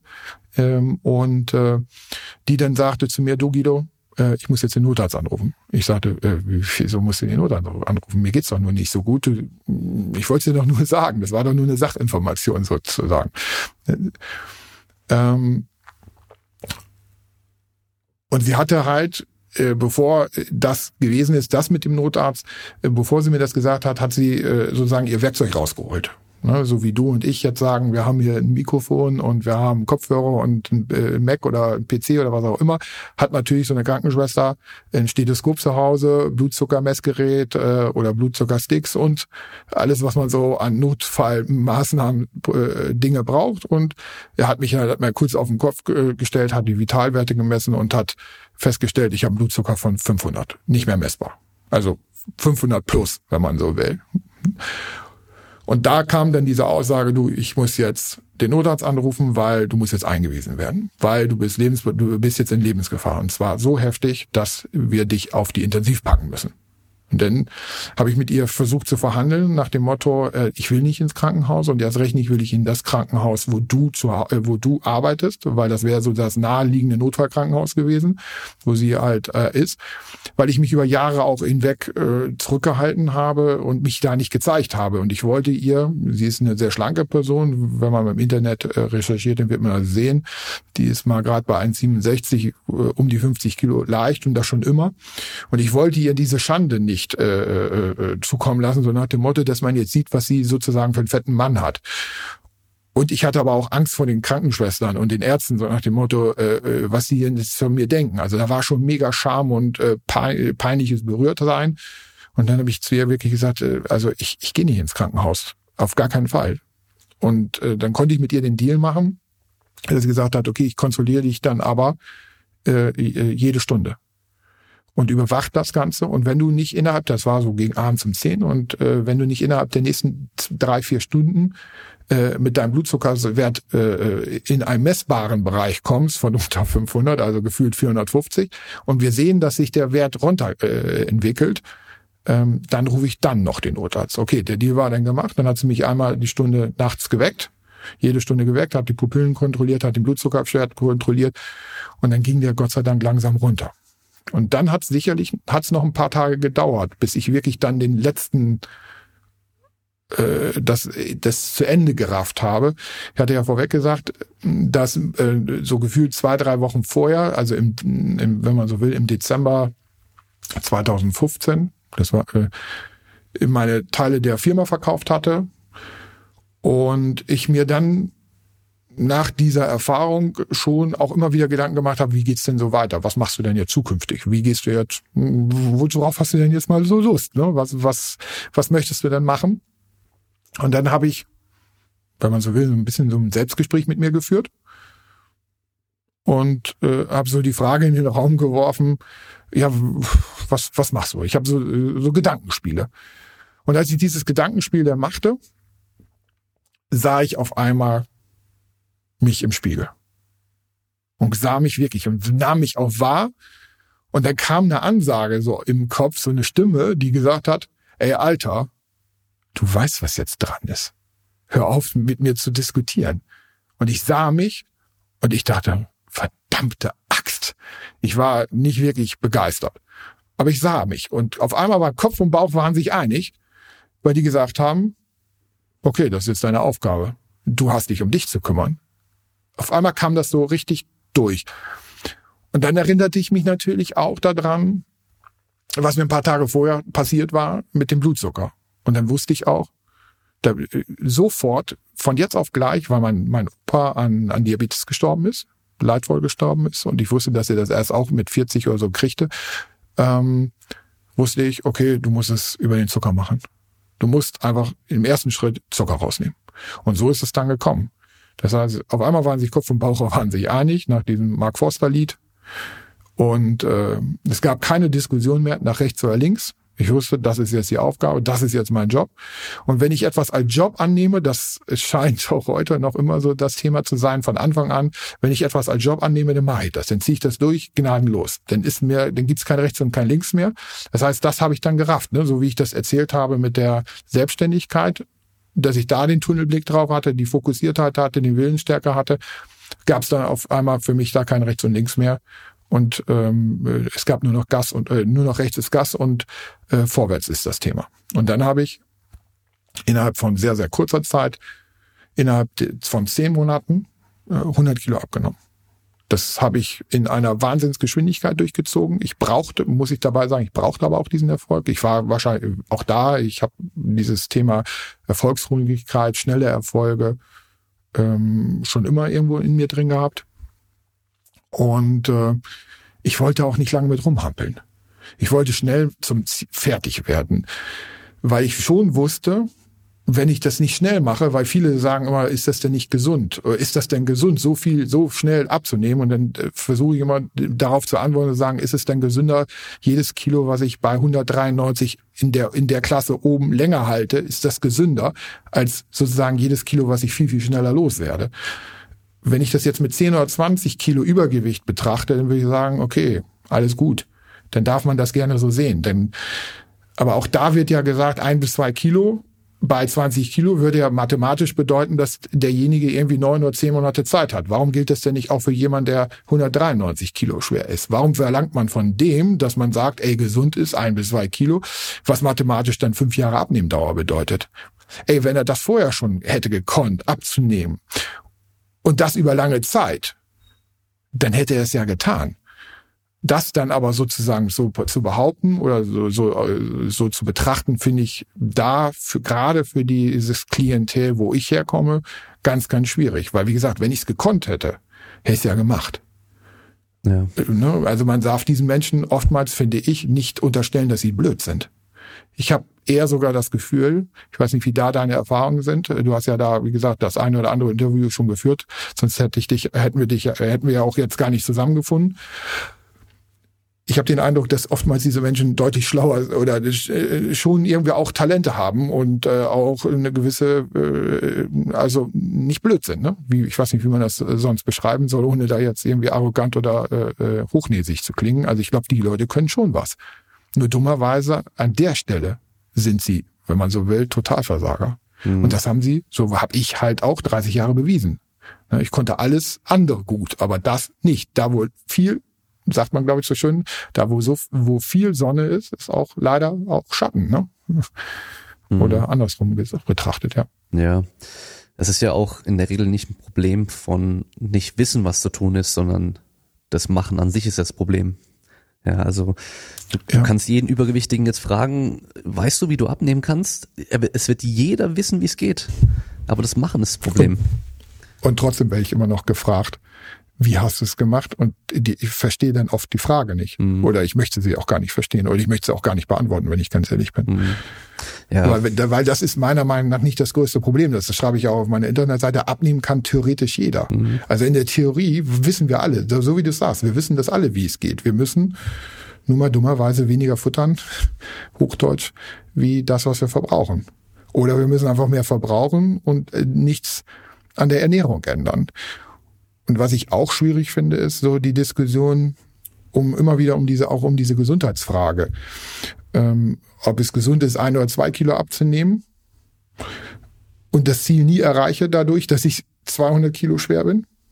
Ist das gesund oder ist das tödlich? Oder auch die, äh, die Frage auf, ist eine Ernährungsumstellung automatisch die Antwort auf schlank? Da würde ich heute sagen, oh Gott, Nein. Oder ist eine gesündere Ernährung automatisch eine Antwort auf schlank? Hatte ich gestern noch die Diskussion mit einer Person und habe gesagt, ey, jetzt stell dir mal vor, gesunde Ernährung, sind wir vielleicht beide beieinander, könnten Haferflocken sein. Vollkorn-Haferflocken, also vollkernige Haferflocken, müssen ja noch nicht mal die äh, schmelzigen sein. So, das heißt also, ich habe Haferflocken, da ist, sind hohe Anteil, da ist Eiweißanteil drin, da ist Magnesium drin, da sind ganz viele äh, Spurenelemente und und und. Du weißt es wahrscheinlich besser wie ich. So. Und wenn wir jetzt mal gucken und sagen, die möchte ich jetzt essen, und dann tue ich da meinetwegen auch, weil ich kein Vegetarier oder kein Veganer bin, tue ich da ganz normal Milch drauf. Juhu. 200 Milliliter. Dann tue ich da noch Nüsse rein. Dann tue ich da vielleicht noch Avocado rein, dann tue ich da noch eine Banane rein, die ja auch nicht unbedingt ungesund sein soll, oder Apfel oder was auch immer. Und jetzt rechne ich das alles mal zusammen und sage, ey, ich weiß nicht, ob äh, sich die normalen Zuhörer das schon mal äh, angetan haben, aber jetzt guck dir mal an, wie viel 100 Gramm Haferflocken im Töpfchen sind. Und dann guckst du da rein und denkst, okay, das ist traurig. Also lustig. Ja. Für jemanden so wie mich. Das ist vielleicht auch für jemand, der schlank, schon immer schlank war, recht lustig, überschaubar, was da in dem Topf. So, das heißt du, wir reden jetzt also davon, dass alles das, was wir da jetzt in den Topf tun, alles irgendwo gesund ist und eine super, ne, coole Ernährung ist. Und trotzdem hat das, was wir hier gerade zusammengerührt haben, ich äh, in sinnbildlich, weit um die 1000 Kalorien, weil ich vielleicht gesagt habe, zwei 300 Gramm Haferflocken, zwei 300 Milliliter äh, Milch, dann noch ein bisschen Obst, ein bisschen Nüsse, ein bisschen Rosinen, was auch immer. Und dann bin ich schnell bei über 1000 Kalorien. Und wenn man dann berücksichtigt, dass so ein Hemdchen wie ich heute mit meinem Gewicht, 79 Kilo, 1,87 groß und keinen Sport machen würde, gerade mal so einen Grundumsatz von 1700 habe, dann bin ich mit einer niedlichen Mahlzeit ja auch schon fast wieder durch. Und das ist, finde ich, äh, deswegen ist für mich auch nicht die, die Antwort auf schlank, äh, also wie werde ich schlank, ist nicht automatisch Ernährungsumstellung oder gesunde Ernährung oder vegetarische Ernährung oder vegane Ernährung oder äh, Paleo oder was auch immer, sondern ist letztendlich ganz einfach eine kleine, äh, das, eine kleine Milchmädchenrechnung aus Kaloriendefizit oder Kalorien oder bedarfsgerechte Ernährung letztendlich. Und wenn ich das theoretisch mit Snickers einen ganzen Tag hinkriegen würde, dann würde ich das halt damit machen. Ob das jetzt sinnvoll ist oder genial ist, möchte ich jetzt gar nicht äh, äh, nochmal philosophisch ausführen an der Stelle. Ne? Mhm. Ja, das Ding ist ja, die Menge macht das Gift generell. Das heißt, auch ja. die gesündesten Sachen können natürlich dann zu viel sein und das Wichtige ist ja erstmal die bewusste Ernährung. Und äh, das ist ja bei vielen Leuten, also ich weiß nicht, ob du das mit dieser Doku Game Changers mitbekommen hast auf Netflix, mit dieser veganen Doku da, wo jetzt alle viel drüber reden und auf einmal sagen, oh, vegan ist das, äh, das Beste, was du machen kannst und so weiter. Und dann halt auch Beispiele bringen von Sportlern, die, seit sie vegan sich ernähren, bessere Leistung bringen. Und da ist halt meine Antwort, dass die halt wahrscheinlich zum ersten Mal sich überhaupt bewusst ernährt haben und halt vorher einfach irgendwas gegessen haben und eine, eine unbewusste und in der Regel wahrscheinlich auch schlechtere Ernährung mit einer bewussten Ernährung, egal, ist es jetzt ketogen, ist es vegan, ist es Paleo, ist es sonst irgendwas, Zone oder was weiß ich, da ist wahrscheinlich die bewusste Ernährung generell erstmal besser, weil ich halt erstmal schaue, was kommt überhaupt in mich rein, was brauche ich denn ungefähr und wo fehlt es mir dann auch noch. Und ähm, deswegen, ja, es gibt ja auch dieses äh, Experiment von diesem einen Professor, ich weiß nicht mehr welche Uni in den USA, der halt einfach wirklich zeigen wollte, hey, ich kann nur mit Schokoriegeln abnehmen. Und der hat halt auch innerhalb von einem Monat irgendwie zig Kilo abgenommen, hat aber nur Schokoriegel gegessen, weil er einfach zeigen Gut. wollte, die Kalorien zählen und nicht was du isst, sondern die Kalorien. Natürlich ist es nicht gesund auf Dauer, weil dir werden bestimmt irgendwelche Nährstoffe fehlen und es wird auch viel unangenehmer sein, so abzunehmen, weil du halt dann anstatt irgendwie vielleicht einen riesen Salat mit ein paar Sachen oder halt ein mageres Fleisch oder eine magere Eiweißquelle mit noch ein bisschen Beilage und viel Gemüse und so, isst du halt dann irgendwie nur zwei, drei Schokoriegel. Ist natürlich von der Menge her erstmal weniger. Ja, und dann auch geschmacklich ist immer so eine Sache, weil du halt dann immer diese starken, kräftigen Geschmäcker so gewohnt bist und dann halt eben Sachen, die vielleicht dann nicht so stark schmecken, auch nicht so mehr gerne gegessen werden. Das ist auch nochmal so eine Sache, das ist ja auch viel Gewohnheitssache. Ähm, aber ja, der hat gezeigt, du kannst nur mit Schokoriegeln halt auch, ich glaube, sieben Kilo in einem Monat halt abgenommen damit, ja. Und der war auch nicht dick oder so, das heißt, der war, war ein ganz normaler Typ. Es geht, ja. Und am Schluss, ja. egal was jeder dir erzählen möchte, egal welche Diät er dir verkaufen will, welche Supplemente er dir verkaufen will, am Schluss brauchst du ein Kaloriendefizit, um abzunehmen. Es geht nicht anders. Das ist reine Physik. Es geht nicht anders, ja. Und ähm, auch wenn Leute sagen, ja, ich äh, habe keine Kalorien gezählt und habe aber ketogen mich ernährt und dann habe ich abgenommen. Na Glückwunsch, dann hast du es geschafft, ohne Kalorien zu zählen, dein Kaloriendefizit herzustellen, weil du halt durch die ketogene Ernährung weniger gegessen hast, als du verbrauchst. Mehr ist es nicht gewesen. Ja, ja und ich weiß ja noch gar nicht, wie du es gemacht hast. du hast ja auch vorhin gesagt, darauf kommt es eigentlich auch gar nicht drauf an, wie du es speziell gemacht hast. Man muss ja am Schluss für sich persönlich finden, wie kann ich mich ernähren, dass ich zufrieden bin mit dem, was ich da esse, dass ich äh, satt bin mit dem, was ich da esse, nicht über mein Kalorienlimit gehe und noch einigermaßen leistungsfähig bleib, was jetzt dann den Sport und den Alltag ebenso betrifft. Ja, aber ich gehe mal davon aus, wenn du so viel abgenommen hast, also 100 Kilo in 10 Monaten ist natürlich schon extrem viel. Ja, ist es auch? Das mag, ich glaube, das ist Maximum, was geht. Ja. Technisch, rechnerisch. Ja, mhm. also da, da wird bestimmt nicht arg viel mehr gehen. Da hast du wahrscheinlich fast nichts gegessen an Kalorien. Aber das Ding ist ja. Also ich war aber. Bei wie viel warst du denn? Weißt du das? Also ich war, habe mich sehr, sehr schnell auf 500 Kalorien am Tag eingeschossen. Mhm. Also ich habe mich da rein trainiert, wenn man so will. Innerhalb von wenigen Wochen war ich da sehr, sehr weit runter. Ich hatte aber die Luxussituation, dass ich mir ja einfach auch eine Auszeit von meiner Arbeit nehmen konnte. Das, mhm. äh, wenn ich jetzt äh, nicht selbstständig gewesen wäre, dann wäre das nicht gegangen. Ich habe einfach, wenn man so will, in den zehn Monaten mich auf mich konzentriert. Ich habe das ja, wie gesagt, als, als meine Aufgabe, als mein Job angesehen und äh, dafür wurde ich dann sozusagen bezahlt oder auch nicht bezahlt. Und dadurch konnte ich das so durchziehen. Ich musste nicht abliefern. Ich musste nicht äh, meinen Kopf äh, großartig benutzen. Ich glaube, sonst wäre ich auch durchgedreht. Also wenn ich jetzt hätte jetzt irgendwie eine Wissensarbeit oder einen Kopfarbeiter äh, hätte machen müssen oder das, was ich vorher gemacht habe, dann wäre das nicht gegangen, weil äh, dafür war es dann einfach, wenn man so will, zum, zum Leben zu wenig, zum Sterben zu viel, was diese Kalorienanzahl angeht aber es, es war einfach so mein Weg. Und das würde ich auch heute niemanden raten, das nachzumachen, außer er ist in der wirtschaftlichen äh, prädestinierten Lage, sowas so durchzuziehen und zu sagen, ey, ich kann mir das jetzt einfach leisten, mal zehn Monate mich komplett rauszuziehen und äh, auf Gehalt oder was auch immer zu verzichten oder von, von, von, von was auch immer zu leben und mich darauf zu konzentrieren dann würde ich sagen, mach das. Denn hast du ruckzuck hinter dir, dann kommen zwar ganz, ganz neue Probleme, ganz neue Herausforderungen danach wo vielleicht auch noch drüber reden werden. Ähm, aber erstmal hast du sozusagen die Baustelle Gewichtsabnahme, hältst du dann durch. Ähm, wenn du, wie gesagt, abliefern musst, weil du sagst, ich äh, kann mir das entweder in der Selbstständigkeit oder aber äh, im Beruf nicht leisten, äh, dann würde ich dir, würde ich jedem raten, äh, nicht so ein heftiges Kaloriendefizit zu fahren, weil äh, und auch eine etwas ausgewogenere Ernährungsform zu wählen, äh, weil sonst dein Gehirn das nicht mehr mitmacht. Ne, wie dir, dein Kopf wird ja schon irgendwann sagen, ähm, ob, ob er das witzig findet oder nicht. Ähm, und ähm, ich habe dem, wie gesagt, begegnen können, indem ich gesagt habe, immer wenn es mir scheiße geht, auf ging oder nicht gut geht oder mein Kopf gesagt hat, es geht nicht mehr, habe ich gesagt, okay, dann schlafe ich jetzt mal eine Runde. Mhm. Das musst du dir aber leisten können, wie gesagt. So. Und äh, deswegen auch vom, vom Wie. Natürlich, wenn du 500 Kalorien am Tag nur äh, äh, isst oder zu dir nimmst, dann habe ich erstmal, wie gesagt, sehr lange versucht zu schlafen, so dass ich morgens erstmal keinen Hunger hatte. Was, äh, ich glaube, bei vielen nicht untypisch ist, dass wenn man gut ausgeruht und ausgeschlafen ist, oftmals gar nicht so einen Bedarf an Essen hat. Ist eine Vermutung, dass es äh, statistisch eine, äh, da, oder wissenschaftlich bestimmt Antworten darauf gibt.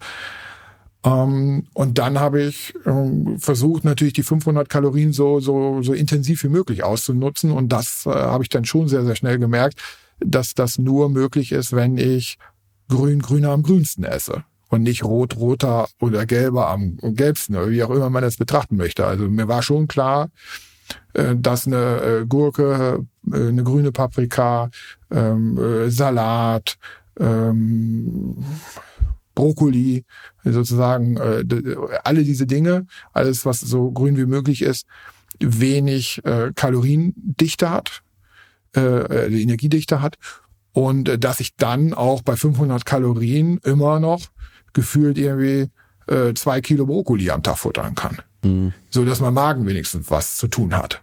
Oder Pilze, Champignons. Äh, die sind jetzt nicht grün, aber Champignons haben irgendwie äh, 20, um plus minus um die 20 Kalorien auf 100. Das heißt 500 Gramm Champignons frisch ähm, haben mal eben knapp 100. Äh, die muss man erstmal auch wegputzen. Ne? Es ist jetzt nicht unbedingt, äh, wo ich sage, der Juhu, das hat, äh, das finde ich, fand ich jetzt cool oder es hat super geschmeckt. Aber das Mittel heiligte die äh, äh, den, den dir das Vorgehen. Also das, es hat halt funktioniert. Mhm. Und so habe ich es dann einfach äh, konsequent gemacht. und um wirklich dann auch mit allen Tricks zu arbeiten, weil ich brauchte diesen Erfolg und ich merkte ja, der Erfolg, der funktioniert und äh, ich wollte es relativ linear hinbekommen und nicht so mit Wellenbewegung und so weiter und so fort.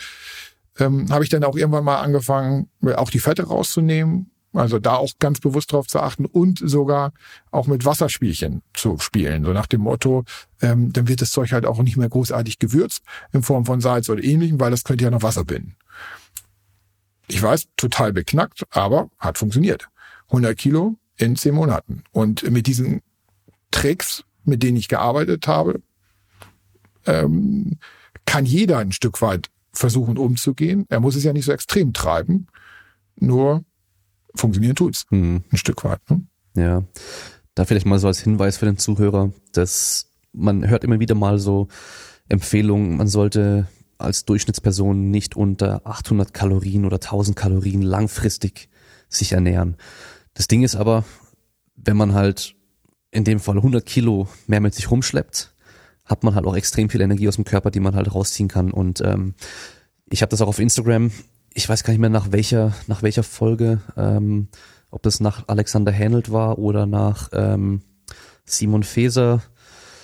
Da hatte ich nämlich auch erwähnt, dass es mal vor vielen Jahren eine Studie auch gehabt, da haben sie einen Typen, der nochmal deutlich mehr gewogen hat, den haben sie über ein Jahr lang nichts zu essen gegeben. Der hat im Krankenhaus gelebt, hat nur Wasser bekommen und eine Vitaminmischung im Endeffekt, dass er halt seine nötigen Nährstoffe noch reinbekommt, die er halt braucht, die Mikronährstoffe, aber halt sonst im Endeffekt keine Kalorien zugeführt. Er hat über ein Jahr lang gefastet und der hat natürlich dann in dem Jahr auch extrem viel abgenommen, ähm, wurde gesund, wurde gesünder, weil generell ist halt einfach so stark übergewichtig sein immer ungesund. Egal wie gesund mhm. du isst, das ist auf jeden Fall immer ungesund und ähm, das Abnehmen, egal auf welchem, auf welche Art erstmal, wird auf jeden Fall gesünder werden, also wird dich gesünder machen in dem Fall.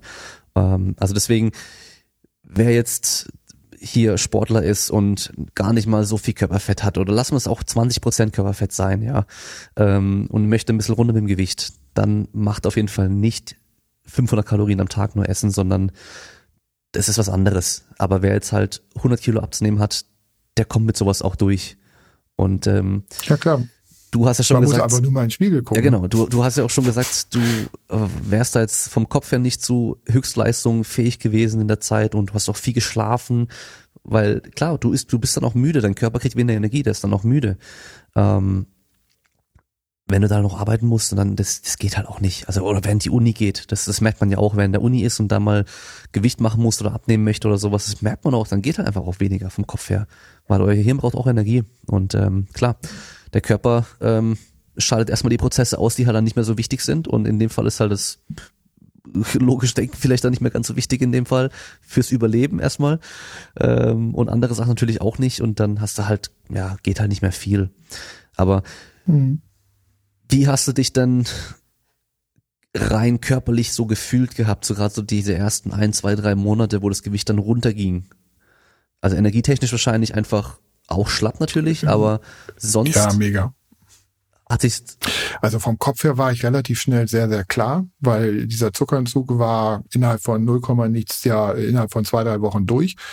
Und auf einmal richtig, merkte ich schon, dass ich immer klarer, immer, immer, immer motivierter wurde so dass ich vom Kopf her schon gemerkt habe, ey, das ist cool. Das, das macht Spaß. Aber vom Körperlichen war es so, in dem Moment, wo ich mich dann versucht habe, auch nur so ein bisschen zu bewegen, merke ich sofort, der Akku ist äh, komplett aus. Da ist nichts mehr, da kommt nichts mehr. Ich habe das immer gerne so innerlich beschrieben, als wenn du äh, heute äh, ein Auto mit äh, Braun, so wie früher mit Braunkohle irgendwie ähm, antreibst und äh, du hinten noch am Schaufeln bist und äh, vorne aber nicht viel passiert. Also es war schon ein, ein sehr, sehr unangenehmes Gefühl in dieser ja, Ketose wird man, ist es, denke ich, äh, vom fachlichen her Begriff, vom Fachbegriff, wenn man in dieser Ketose da permanent drinne ist und der Körper irgendwo versucht, aus den Fetten jetzt wieder sozusagen lebenswichtige Stoffe zu machen. Also das war schon, na, das war schon mega anstrengend und mir wurde auch teilweise schwarz vor Augen. Also es ist schon so, dass ich hm, dann, wenn ich mich mal mit dem Kopf hoch oder runter bewegt habe, dann gemerkt habe, okay, also das findet mein Kreislauf jetzt nicht wirklich witzig. So, und das war auch einer der Gründe, warum ich dann sehr, sehr schnell und sehr früh angefangen habe, darüber nachzudenken, jetzt weniger, um im ersten Schritt noch mehr Kalorien zu verbrauchen. Das war dann so ein positiver Nebeneffekt, sondern dass ich sehr früh angefangen bin zu überlegen, wie könnte ich denn das jetzt nachhaltig gestalten? Wie kann ich jetzt was machen, um mein mein mein ja mein äh, mein, mein System so ein bisschen am Leben zu erhalten und habe dann das Thema Bewegung für mich entdeckt und habe gedacht, okay, äh, vielleicht macht es halt Sinn, einfach mal ein bisschen deinen Puls ein bisschen zu trainieren. Bin dann erst angefangen mit 170 Kilo zu schwimmen, war dann aber sehr schnell nach wenigen Wochen an so einem Punkt, wo ich gemerkt habe, okay, das wird jetzt irgendwie ziemlich teuer. Ich war da schon so ein bisschen knickerig, weil ich mochte das ja nicht vor Ort im Ort machen, äh, sondern ich musste dafür irgendwie schon 20 Kilometer jedes Mal fahren, weil äh, dann erst ein Spaßbad war, wo man mich nicht mehr kannte, weil ich wollte auf gar keinen Fall, dass man mich irgendwo sieht oder erkennt. Ich hatte zwar den großen Vorteil, dass ich eine Brille trug und kurzsichtig bin und nicht mitkriege, dass man mich ansieht, aber irgendwo wusste ich schon, äh, dass du dich schämst. Und als ich dann äh, da aber, wie gesagt, das mal ein bisschen ausgerechnet habe, was mich das denn so kostet äh, und äh, nicht nur das Kosten, sondern dass es halt auch jedes Mal eine große Überwindung ist, äh, da erstmal hinzufahren und äh, den Aufwand, den du da betreiben musst, dachte ich, das kann so nicht weitergehen und bin dann mit 150 Kilo plus minus paar Kilo angefangen, Fahrrad zu fahren. Hab das dann jeden Morgen eine Strecke hin zur zur, zur, zur Firma und abends wieder zurück, so elf Kilometer, ganz, ganz gemütlich, so zehn, elf, zwölf kmh. Und wenn ein bisschen Gegenwind war, habe ich schon gedacht, ich sterbe, äh, was ich heute irgendwie nicht mehr nachvollziehen kann, aber es war zu dem Zeitpunkt so. Und bin dann äh, immer mehr in die Bewegung gekommen. Und, und habe aber auch gemerkt, ey, das tut mir gut und äh, mein Kreislauf findet das gut und äh, ich stabilisiere meinen Kreislauf und da ich mir auch schon sehr früh eine Sportuhr geholt habe, konnte ich dann auch noch sehen, was theoretisch an, an Zusatzkalorien ich mir so erarbeitet hatte. Und das fand ich irgendwie witzig und spannend. Und das habe ich dann einfach weiter, das habe ich dann einfach weitergemacht. Aber diese verbrannten Kalorien hast du dann auch nicht wieder dann dir gegeben zum Essen, sondern hast einfach weiter deine 500 Kalorien grob gemacht und dich nur noch zusätzlich mehr bewegt ja, vielleicht mal hier und da. Das ist mhm. jetzt nicht so. Ähm, äh, es, ich habe mich da in letzter Zeit nochmal im Nachhinein damit beschäftigt, äh, dass da die Amerikaner so mit Flexible Dieting und so weiter, ich habe da schon so ein bisschen so ein paar die Ansätze gefahren, wo schon Antworten drauf gibt, die ich so eigentlich nicht kannte, die ich jetzt erst kennengelernt habe, dass es das alles schon gibt. Ähm, heute wird man dann das eher so als äh, wie heißt es jetzt hier, ähm, Cheat Day oder so bezeichnen, wobei da halt davon, das war nicht mein Ding, weil ich da wusste, wenn ich einen Tag cheate, auf Deutsch gesagt, äh, dann ist die Tür und Tor wieder geöffnet für für äh, für alle anderen äh, Verhaltensauffälligkeiten. Da hätte ich mich nicht bremsen können, aber ich habe schon so vielleicht mal hier und da ein bisschen mehr gegessen, aber nicht übertrieben. Also vielleicht mit 10, 20 Prozent dann oben drauf gepackt aber jetzt nicht, dass ich jetzt irgendwie äh, das, was ich äh, abtrainiert hatte, ähm, durch, durch die Bewegung, dass ich das noch gleich oben wieder draufgepackt hätte. Das habe ich definitiv nicht. Und das hat natürlich dann auch zu dieser weiteren, äh, fast linearen Performance dann geführt. Mhm. Wie gesagt, was ja eigentlich mm, biologisch, physiologisch so eigentlich nicht drin ist, ja. ne, vom Körper her. Hast du im Nachhinein, wenn jetzt nochmal so diese ganze Phase so ähm, dir anschaust und nochmal überlegst, so im Nachhinein so das Gefühl, dass du dann teilweise auch das schon halb als Wahn wieder und als Zwang auch gesehen hast, dass die, es muss auf der Waage so viel runtergehen und ähm, vielleicht mache ich dann gerade so in den letzten Monaten wahrscheinlich dann auch mache ich dann noch mal extra mehr Sport, weil ich weiß, wenn ich das nicht mache, dann habe ich vielleicht nur minus acht statt minus neun Kilo oder so. Ja, eigentlich nicht. Ja und nein. Also es war schon äh, spannend, dass ich, als ich so 120 Kilo wog, was ja jetzt noch 41 Kilo über dem ist, was ich jetzt bin, dass mein Umfeld angefangen ist zu rebellieren.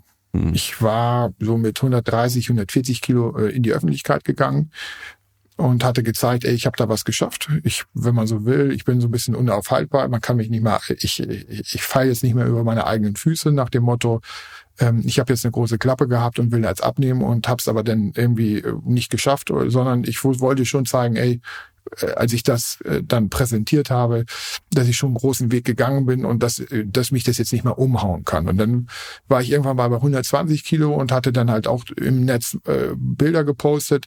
Und dann fing auf einmal an, äh, so mein Umfeld negativ zu reagieren, mein soziales Umfeld, so nach dem Motto, ey Guido, pass auf, du wirst äh, nicht, dass du krank wirst, dass du, ähm, dass du äh, magersüchtig wirst, dass das jetzt in die falsche Richtung geht und so weiter und so fort. Gott sei Dank habe ich mich davon nicht beirren lassen, obwohl mich das schon sehr emotional getroffen hat, weil ich gedacht habe, ey, das kann es jetzt irgendwie auch nicht sein. Du bist immer noch bei 120 Kilo. Es fragt dich keiner, wie schwer du jetzt bist, sondern es wird einfach Behauptung aufgestellt. Ähm, und 120 Kilo ist immer noch äh, immer noch deutlich übergewichtig und ist immer noch äh, immer noch äh, nicht außer Gefahrenzone, wenn man so will. Also habe ich erstmal weitergemacht. Und als ich dann so bei 93 Kilo war, da war schon so der Punkt, dass ich, also das erste, das, das erste richtig, richtig große Ziel war dann wirklich zu sagen, uhu, also unter 100. Vorher klar hatte ich immer so Zwischenziele, 150, 140, 120. Ähm, vorstellbar waren so bei 120 schon, oh cool, wenn du das in deinem Leben nochmal schaffst, dann bist du echt der Held, der Prinz. Wie gesagt, als dann diese negativen Erfahrungen kamen, habe ich dann halt doch weitergemacht und habe gesagt, das ist, kann es irgendwie noch nicht sein. Wollte dann die Uhu, habe den die drei, bis dann 93, weil ich gedacht habe, okay, irgendwann wirst du dich ja wieder einpendeln müssen. Du weißt, das Abnehmen ist das eine, aber danach wird es auch eine Phase von Stabilisierung geben müssen, von ein, zwei, drei, fünf Kilo mehr, von vielleicht ein bisschen Muskelmasse wieder aufbauen und und und. Also ich hatte schon die Idee, dass das jetzt nicht, äh, man macht nicht eine Punktlange auf 93 und dann bleibt man bei 93. Ich weiß nicht, ob das geht. Also ich habe es noch nicht mitbekommen. Also eher, dass man dann auch mal wieder ein paar Kilo zunimmt. Und als ich bei 93 Kilo war, hatte ich nochmal so ein super traumatisches Erlebnis, nämlich dass ich wieder auf die Waage musste, weil ich das zweite Mal Fallschirm springen wollte. Ich wollte mich belohnen. Ich wollte äh, etwas nachmachen als Belohnung, was bei extrem schwer bei diesem TV-Format äh, auch mal als Belohnung ausgesprochen wurde. Beim ersten Mal äh, ta äh, Tandemsprung äh, musste ich nicht auf die Waage und beim zweiten Mal musste ich auf, auf einmal auf die Waage. Dann habe ich mich gefragt, wieso? So musst du denn auf die Waage? Weil ich, die kannten dann ja auch schon meine Geschichte und äh, dass ich so schlank war und so weiter und so fort. Und dann hieß es, ja, du musst halt äh, Übergepäckzuschlag sozusagen bezahlen. Du musst Übergewicht bezahlen. Und das hat man dann erstmal nicht aufgeklärt, warum, sondern einfach nur, ey, du wiegst mehr als 90 Kilo, musst nochmal 50 Euro extra zahlen. Boah, war ich beleidigt. Und da kam es dann schon so, dass ich gesagt habe, okay, euch zeige ich's. Also das kann es ja jetzt nicht sein ich, äh, ne, du hast mega geil abgenommen, du hast 100 Kilo weg, du warst so glücklich und zufrieden, du hattest eigentlich alle Ziele erreicht und du wirst noch darauf angesprochen, dass du zu schwer bist, weil du dann extra zahlen musst. Nachhinein hat man das aufgeklärt für die, die das jetzt hören wollen. Warum?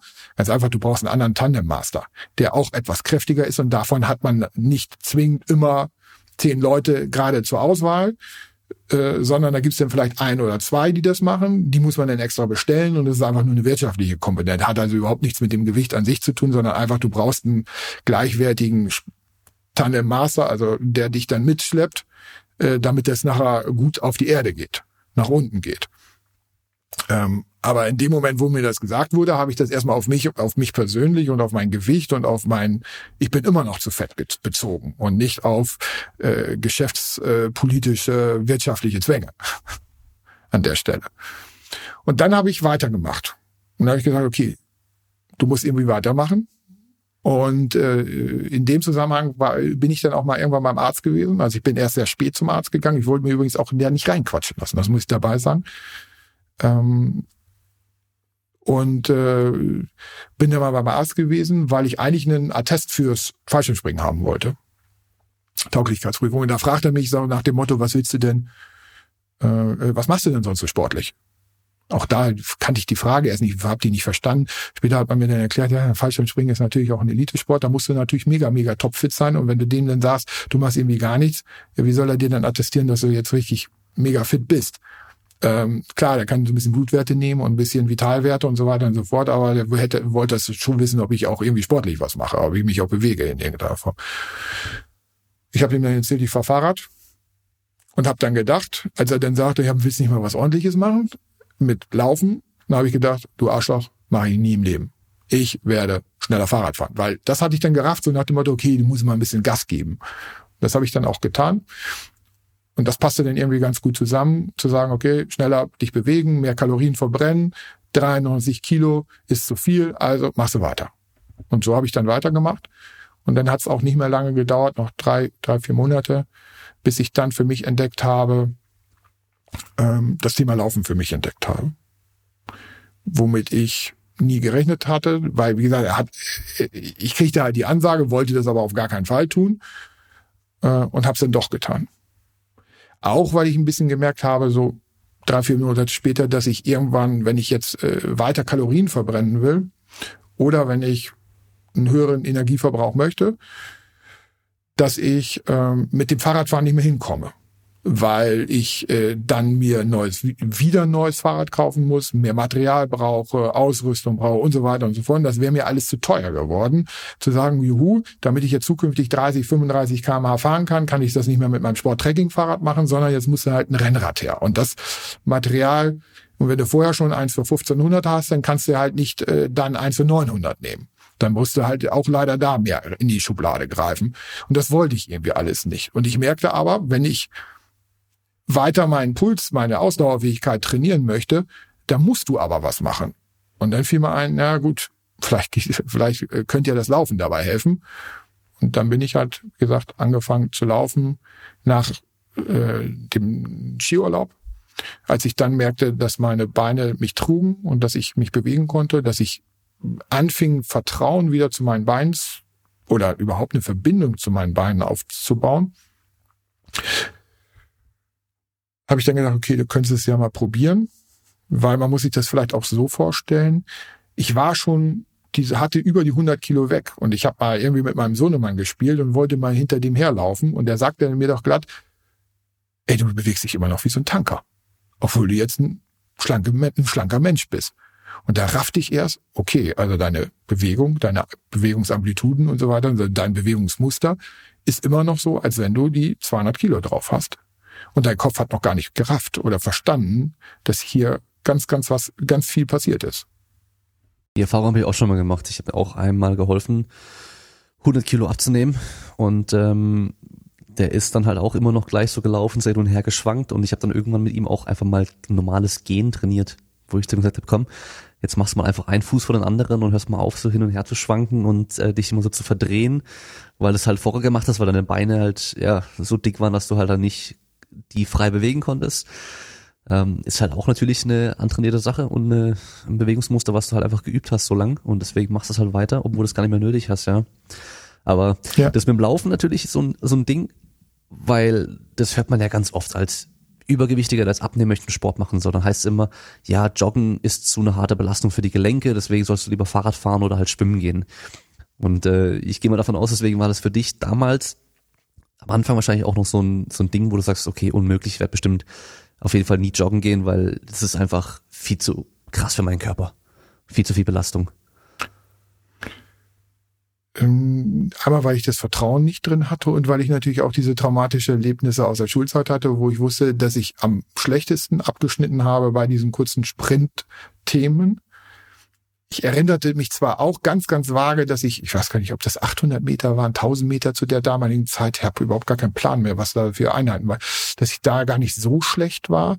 Aber wenn es ums Laufen ging, dann war ich 50, 75, 100 Meter war ich der Totalversager. Also das war wirklich das Allerschlechteste und oder ich hatte einfach einen Klassenverbund, wo die Jungs alle so grandios äh, gut waren, dass ich gar keine Chance hatte.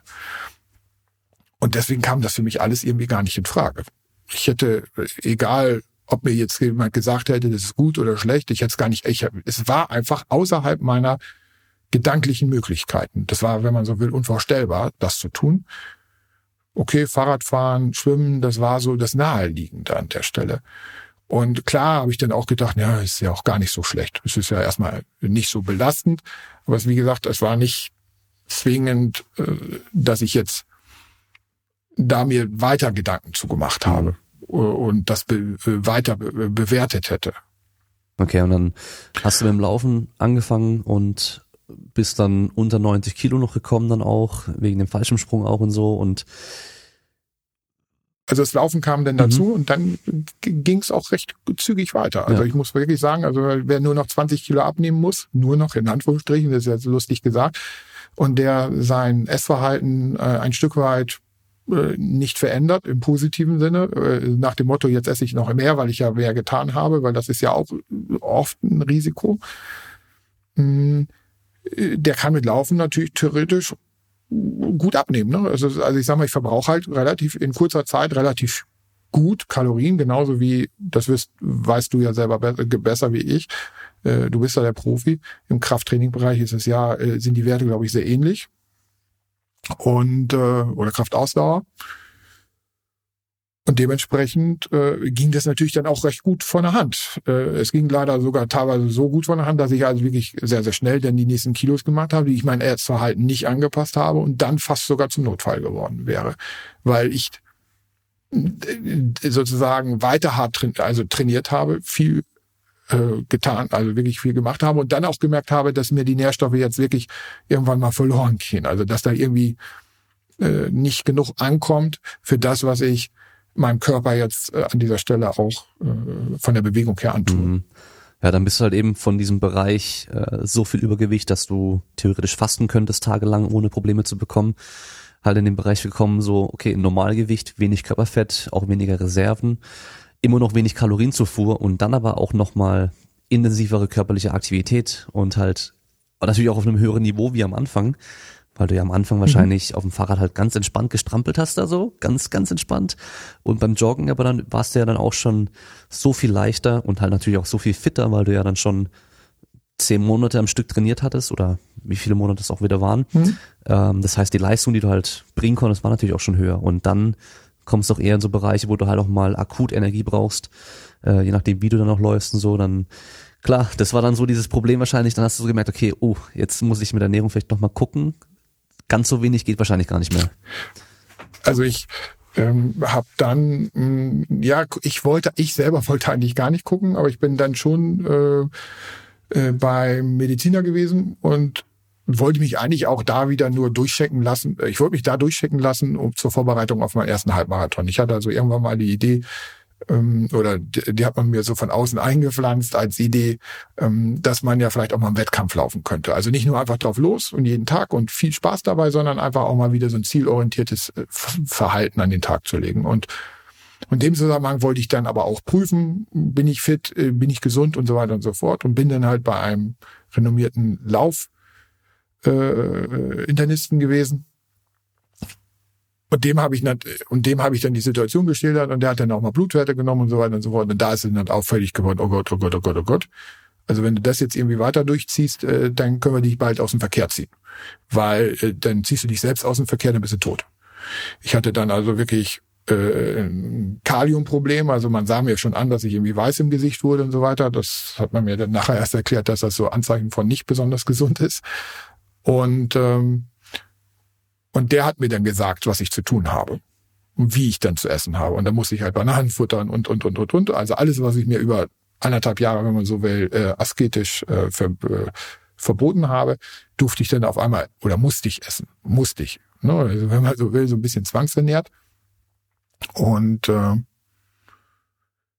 was aber auch keine gute, coole Lösung war, weil dadurch schoss dann innerhalb von kürzester Zeit mein Gewicht nicht um drei, vier, fünf Kilo hoch, sondern ich hatte dann äh, also Nachweise irgendwo, ich war bei neun, ich glaube ganz unten war ich bei 69 Kilo, das haben wir aber nie attestiert oder nie dokumentiert im offiziellen Bereich. Bei dem Doc war ich dann bei irgendwie 73, war ich bei diesen 73 Kilo, also diese 120 Kilo weniger, die ich ja jetzt auch immer als Titel äh, so für alles nutze. Und ähm, und dann schoss auf einmal mein Gewicht innerhalb von von drei, vier, fünf Tagen 15 Kilo hoch, oh. weil der Körper sich alles geholt ja. hat, was er auch nur ansatzweise an Wasser an äh, kriegen konnte und äh, an Möglichkeiten. Also hat versucht zu sagen, auf, auf irgendeine Art und Weise sich das zu reißen, zu ziehen. Und da hatte aber auch dieser Doc und so wie, wie ganz viele andere gar keine Ahnung von. Also ich, und ich war auch sehr, sehr verzweifelt. Ich habe echt gedacht, Mist, jetzt hast du super abgenommen, jetzt hast du, jetzt kriegst du, kriegst du auf einmal Probleme, die du mit denen du nicht gerechnet hast und die du auch gar nicht witzig findest und die teilweise vielleicht sogar lebensbedrohlich sind und es auch, wo es auch keine Antworten drauf gab, gibt oder gab.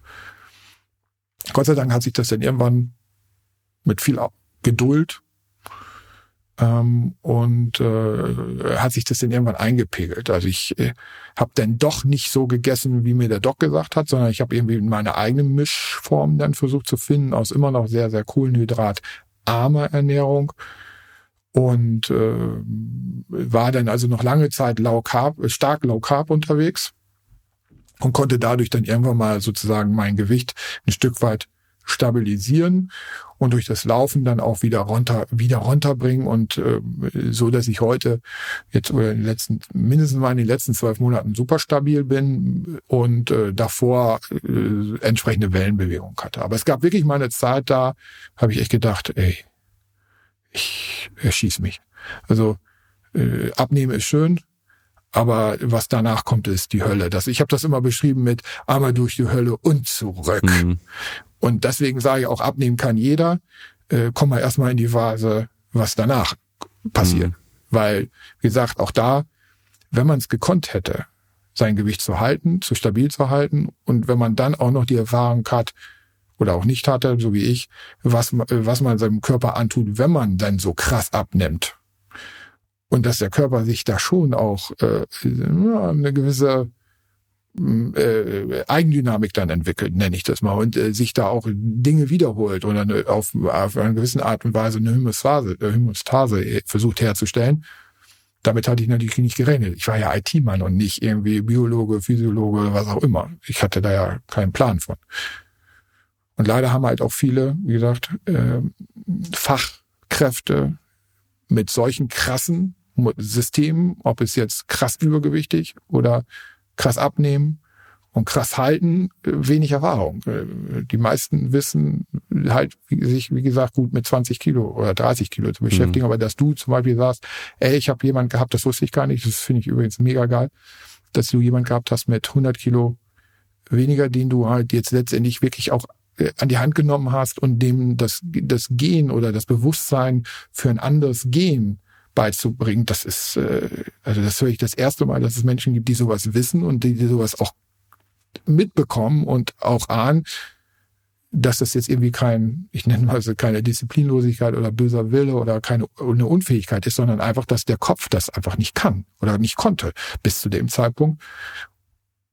Und man es diesen Menschen einfach nur bewusst machen muss und ihm hilft, im Training ihm hilft, mit sowas zu arbeiten. Also, wirklich, Chapeau muss ich wirklich sagen. Wusste ich nicht, kannte ich nicht von dir, äh, von, der, von deiner Geschichte. Hätte mir geholfen. Mhm. Hätte, also ich hätte sofort, also hätte ich sofort gesagt, juhu, äh, geil, endlich versteht mich mal jemand. Auch wenn er mich, äh, auch wenn ich mich, weil ich mich selbst ja gar nicht, gerade nicht verstehe, ne, ja. ne, was ich da mache. Hm? Das war so, hey, du läufst wie ein Pinguin. Aber du kannst eigentlich auch normal laufen. Ja, aber es muss dir erstmal ja, einer klar. sagen. Ja. Das muss dir erstmal einer sagen. Das, ne? du, du, den meisten anderen Leuten fällt es ja auch nicht auf, weil die sehen dich dann vielleicht auch jeden Tag, also irgendwie Familie, bekannt und so und die sehen halt dann zwar, okay, du bist jetzt schlanker, aber so, du bist noch der gleiche Typ, deswegen du bewegst dich noch gleich und so, bis man dann wirklich mal so merkt, okay, irgendwie, der läuft aber nicht wie jemand, der nur 90 Kilo wiegt, ja. Und was ja. du vorhin gesagt hast, ähm, ist natürlich auch ein interessanter Punkt, dass das Abnehmen an sich oftmals auch gar nicht das Problem ist. Das, das sieht man ja auch ganz oft, dass die Leute, die schaffen es, 10, 15 oder vielleicht auch 20 Kilo abzunehmen und dann geht's wieder hoch. Weil sie einfach danach nicht wissen, was sie machen sollen, um das halt zu halten. Und das Halten ist ja das größte Problem, weil man, man kann sich meistens so am Riemen reißen für eine Zeit lang, um dann eben, also meistens ja auch irgendwie alles auf den Kopf zu stellen, alles zu verändern und sich dran zu halten, an dieses neue Verhalten. Aber dann wenn man dann so dann sein, sein Ziel oder vielleicht einen Teil vom Ziel erreicht hat, dass man sagt, okay, ich möchte 20 Kilo abnehmen, dann habe ich vielleicht nur 15 geschafft, dann kommt ein bisschen was dazwischen und so und dann verfällt man wieder ins alte Muster rein.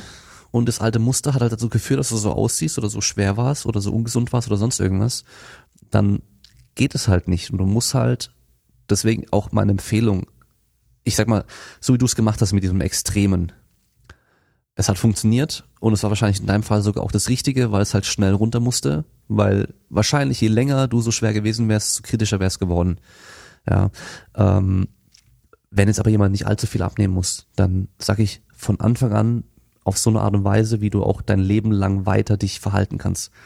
Weil es bringt dir nichts, mit einer super strikten Null-Diät irgendwie abzunehmen oder von mir aus Biggest Loser ist ein geiles Beispiel, weil da kommst du in ein Umfeld rein, wo du jeden Tag dich acht Stunden lang bewegen musst, wo du kaum was zu essen bekommst, wo kontrolliert wird, was du isst, ja, Außer natürlich irgendwelche blöden Challenges und Versuchungen, ähm, wo du halt dann widerstehen musst äh, fürs Drama im Fernsehen. Aber so an sich das ganz andere Umfeld macht es dir auch deutlich einfacher, da dabei zu bleiben. Aber dann wirst du auf einmal wieder zurück in ja. ein altes Umfeld reingeworfen, wo du wieder deine Verpflichtungen hast, deinen Stress hast, deine ganzen Versuchungen hast, deine alten Gewohnheiten wieder hast und auf einmal bist du wieder so wie vorher auch. Und das sehen wir bei Biggest Loser ja genauso. So gut wie alle nehmen wir dazu danach. Ja, und die wenigsten können ihr Gewicht halten. Ja, also das ist schade. Übrigens die, die ja. sich, hm. also übrigens die, die, die das halten, es gibt nicht viele Beispiele, ähm, die haben wirklich noch ein bisschen mehr auf äh, links gekrempelt oder auf rechts gekrempelt, wie man das auch immer möchte.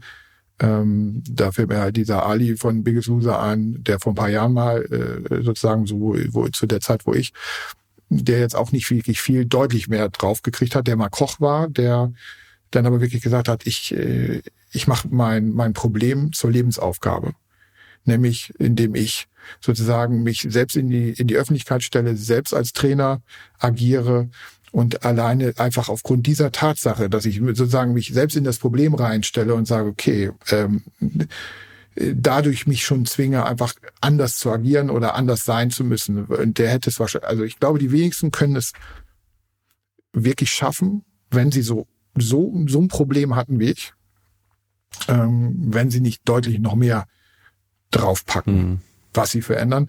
Weil womit ja keiner rechnet, und das habe ich auch nicht, dass ich einfach wirklich, egal ob ich will oder nicht, äh, egal ob ich danach wieder, äh, ich sag mal, unge mich ungesünder ernähre oder was auch immer, dass ich wirklich mit meinem Körper, den ich jetzt habe, ähm, einfach nicht mehr so viel verbrauche. Da dass ich, ne, das musst du erstmal in den Kopf reinkriegen. Das ist so, als wenn du sagst, ey, ich habe immer Mercedes, nehmen wir mal Mercedes, pff, egal, wir können auch für BMW jetzt Werbung machen, aber wenn wir jetzt Mercedes E-Klasse haben, ich habe vorher eine Mercedes E-Klasse gefahren, meinetwegen, oder, oder ein SUV oder was auch immer, und habe als auf einmal im Körper eine Smart. Und der braucht halt auch nicht so einen großen Tank, der hat auch so einen großen Tank gar nicht und ähm, da passt auch nicht so viel Sprit rein. Und äh, mein Verhalten ist aber immer noch darauf ausgelegt, dass es sagt, ja gut, ein bisschen weniger wäre ganz gut, aber so wenig, das wollte über lange Zeit, auch bis heute teilweise noch, will nicht in meinen Kopf. Der Kopf sagt, ey, da, du, da kommst du da nicht mit hin, mit 1700 Kalorien. Klar, wenn ich jetzt ordentlich Sport mache und äh, mir einen Marathon laufe, ähm, dann kann ich an so einem Tag auch mal futtern, äh, dass der Arzt kommt. Ne? Oder äh, wenn ich jetzt, äh, keine Ahnung, in den Triathlon, in den, in den äh, Ironman einsteigen würde, ich glaube, äh, der, der Frodeno, äh, der braucht sich über Essen keine Gedanken machen. Der kann futtern, was er will, weil der verbraucht das garantiert. Ne? Und da kann alles machen. Tut er ja trotzdem nicht an der Stelle.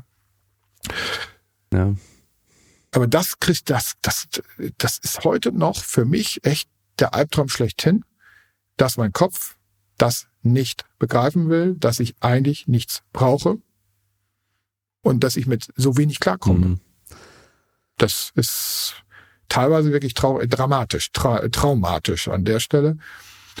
Und, ähm, und deswegen habe ich dann auch irgendwann für mich begr äh, äh, begriffen, okay, du, auch ich muss irgendwo scheinbar mein Problem, meine Lebensaufgabe, die ja nun mal da ist, ähm, irgendwo zu meiner neuen Berufung machen oder zu, zu, zu meiner äh, äh, Herausforderung, äh, jeden Tag neuen Herausforderungen machen.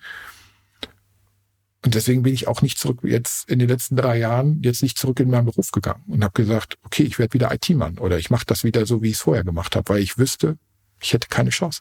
Ich hätte keine Chance. Ich muss mich einfach mehr bewegen. Ich muss einfach mehr dort tun. Und so ist es dann bei mir auch gekommen, dass ich gesagt habe, okay, neben dem, dass ich halt für mich erstmal für meine eigene Story äh, was tue, für meine eigene Entwicklung, für meine eigenen Spaß und Freude, äh, ich meine Mitte 40, äh, sich nochmal das Leben zu, selbst zu beweisen, das hat ja auch was von äh, Bewältigungsstrategie, von was auch immer, Midlife Crisis möchte ich das gar nicht nennen, weil äh, mir macht es einfach viel zu viel Spaß. Ich, ich traue dem ja nicht nach, was ich in der, oder traue dem nichts nach. Ich, ich gewinne ja jetzt nur äh, ein Leben hinzu, was einfach atemberaubend cool ist. Und äh, ja, und ich äh, habe dann schon für mich erkannt, okay, du musst da was du musst das tun. Ne? Du musst wirklich etwas für dich tun, äh, anders tun, als du es vorher getan hast. Und habe dann sogar im, äh, im Herbst oder im Frühjahr entschieden, sogar eine äh, total irre, eine, äh, eine Trainer, äh, C-Trainer-Lizenz im Deutschen Leichtathletikverband äh, im Bereich Wettkampfsport zu machen. Also wenn man jetzt an die Geschichte zurückdenkt, was ich äh, in der Schule und in der Kindheit und im Jugendalter dort erlebt habe, ähm, dann ist das irgendwie so wirklich so weit weg, wie ich es vorhin auch schon mal gesagt habe, wie die Kuh vom Schlittschuh laufen. Das, also wenn mir das einer gesagt hätte, ich, hätte ich den in die Klapse eingewiesen, hätte gesagt, also ich und sowas werde ich niemals tun. Aber ich setze mich halt damit auseinander. Ich habe einfach gesagt, okay, du, du musst es. Und dass ich mich jetzt auch in die Medien reinschmeiße, jetzt könnte man auch sagen, oh, hat der ein Anerkennungsproblem und der muss ja und dies und das. Das ist, für mich ist das eigentlich ähm, zu, ein Ausdruck von, äh, dass ich den Ast, auf dem ich vorher gesessen habe, einfach abschneide. Weil ich einfach sage, ey, wenn du dich selbst in die Medien stellst, wenn du selbst in die Ablief oder auch in, die, in den Sport reinstellst und da auch zeigst, was du kannst und was du abliefern kannst, dann kannst du, dann bist du unter Beobachtung. Und dann, dann muss ich nicht selbst immer permanent die Disziplin aufbringen, sondern weil die Beobachtung schon dafür sorgt, dass die Disziplin aufrechterhalten werden, bleiben muss. Und das ist so für mich ein, einer der Ideen oder Rezepte, die ich im Moment anwende. Ob mir das gelingt? Keine Ahnung, weiß ich nicht. Ich hoffe es. Dass mir es besser gelingt, als wenn ich sage, ich gehe jetzt zurück. Oder ich mache jetzt irgendetwas, was ich vorher schon gemacht habe, was aber, wie gesagt, ja bewiesen habe, dass es nicht funktioniert. Und auch ich habe natürlich mich mit den Studienlage so ein bisschen beschäftigt. Zum Thema Biggest Loser wurde, glaube ich, am meisten bislang äh, äh, Untersuchungen gemacht. Äh, die, ich sag mal, die Durchhalte- oder Fortführungsprognostik, Prognose für mich ist halt äh, nicht berauschend. Ne? Nee, die ist auf jeden Fall nicht, ne. Also wenn man das sieht, dann muss man sagen, oh Gott, oh Gott, oh Gott, wäre ich mal fett gewesen, ne? Blieben. Ähm, weil du wirklich kaum Chancen hast. Und, äh, Aber allein schon dadurch. Außer du drehst das Ding wirklich auf, mhm. äh, komplett. Ne? Aber allein schon dadurch, dass du es auf eigene Faust auch gemacht hast.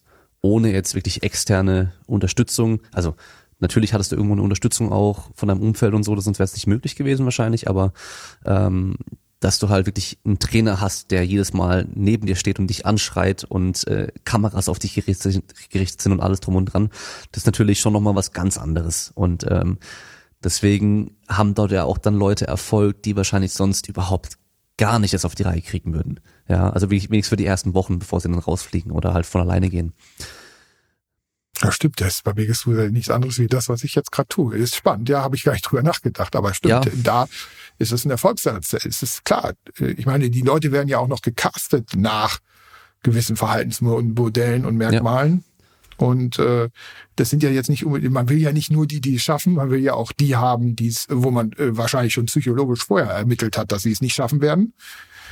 Ähm, was man ja. natürlich auch noch bedenken muss. Aber es ist trotzdem eine Chance. Was man halt auch bedenken muss, Biggest Loser ist halt am Schluss auch ein Fernsehprogramm.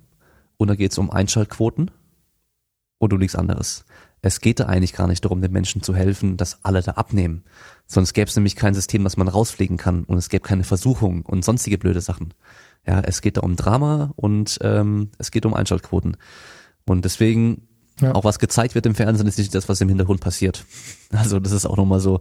Vermutlich. Ich habe mit, mit zwei Biggest Loser Teilnehmern auch schon mal gearbeitet eine Zeit lang und ähm, habe da Einblicke hinter die Kulissen bekommen und das ist nicht unbedingt so schön, wie man es denkt. Ja, leider auch. Also ist aber ja überall auch so. Bei, wenn es um Fernsehen und sowas geht und Social Media und Medien und sowas. Hätte ich vermutet, ja. Ähm, ja. Ähm, dann hast du den Laufsport so für dich entdeckt und ähm, ist jetzt, so wie es für mich scheint, auch Teil deiner Identität. Also du bist jetzt Guido der Läufer.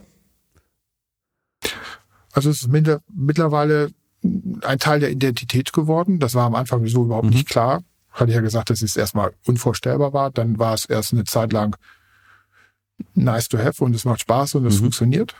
Und seit einem Jahr, als ich sozusagen meine erste große Abrechnung, äh, Packung bekam, also vorher ging es halt immer schön geradeaus, äh, ersten Halbmarathon in knapp zehn Monaten von, von null auf, äh, also von 193 gefühlt auf ähm, auf meinen Halbmarathon war ja nicht nur eine kurze Zeit, also sozusagen äh, ein Jahr vorher abnehmen, dann zehn Monate trainieren und dann gleich eine 1,55 zu laufen. Das war ein cooles Ergebnis. Das ist ja so der erste Traum, den man so hatte. Am liebsten unter zwei. Und dann war, kam das nächste Ziel nach dem Motto, ähm, dann willst du halt den Vollmarathon ein Jahr später in unter vier laufen. Und äh, das ist mir aber nicht gelungen. Da bin ich mit 4,15 reingekommen, weil ich einfach hinten raus Trainingsfehler gemacht hatte und äh, äh ich einfach ja, dem Mann mit dem Hammer, den ich aber bis zu dem Zeitpunkt nicht kannte, weil ich immer gedacht habe, wer soll mir denn da auf den Kopf rumklopfen? Ähm, das kann ja nicht passieren, da war ich zu, zu intelligent scheinbar für. Ich hatte ja nicht gedacht, dass sie irgendwann mir die Muskeln zumachen und dass ich mich einfach nur nicht mehr bewegen kann und dass ich am liebsten äh, nur noch stehen bleiben möchte. Äh, so hatte ich mir das nicht vorgestellt, aber es war denn so. Ich hatte ab Kilometer 35 ging es nicht mehr und da muss ich halt die letzten sechs Kilometer oder ja, 7, 205, 1,5 musste ich dann ähm, letztendlich äh, spazieren gehen und das hat mir natürlich die Zeit voll versaut. Und dann war ich ziemlich ange, angewidert und habe noch äh, in dem Moment, als ich meine Frau dann äh, äh, sah, zu ihr gesagt, mit dem Thema bist du noch nicht durch. Äh, also bist du nicht mit fertig. Es war ein Nichtssatz. Äh, eigentlich hätte ich sagen müssen, da bin ich mit fertig, aber irgendwie wollte ich das dann auch nicht wahrhaben. Und dann habe ich mir einen professionellen Trainer gesucht. Und das ist äh, jemand, mh, den ich durch einen Zufall äh, ausfindig gemacht habe, wo ich dann im Nachhinein, das wusste ich zu dem Zeitpunkt nicht, mitbekommen habe, dass er auch Prominente wie Joey Kelly äh, zu seinem Glanz verholfen hat, was seine Laufkarriere angeht.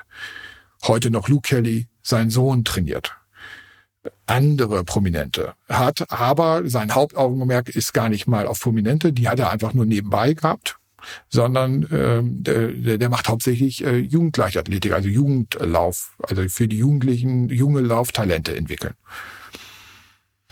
Und dann habe ich mal in die Welt reingeschnuppert, was so sozusagen die Spitzensport oder Elite-Sport oder wie auch immer und habe dann festgestellt, boah, wie geil ist das denn? Das macht ja richtig Spaß. Das ist ja ganz was anderes. Da wirst du, da gehst, da stehst du halt nicht ähm, hinten von hinten in die äh, in die Reihe und läufst dann los, sondern du wirst halt von vorne reingeschickt. Äh, was für mich bis zu dem Zeitpunkt unvorstellbar war. So nach dem Motto, wir sind, ich hätte das als arrogant oder versnobbt äh, angesehen, aber die jungen Leute, die äh, gut lau schnell laufen, die werden halt, die, die reihen sich nicht hinten ein, die werden, gehen einfach vorne rein und stellen sich an die ersten zwei, drei äh, Startreihen und äh, rennen dann los. Und das durfte ich dann auch erleben.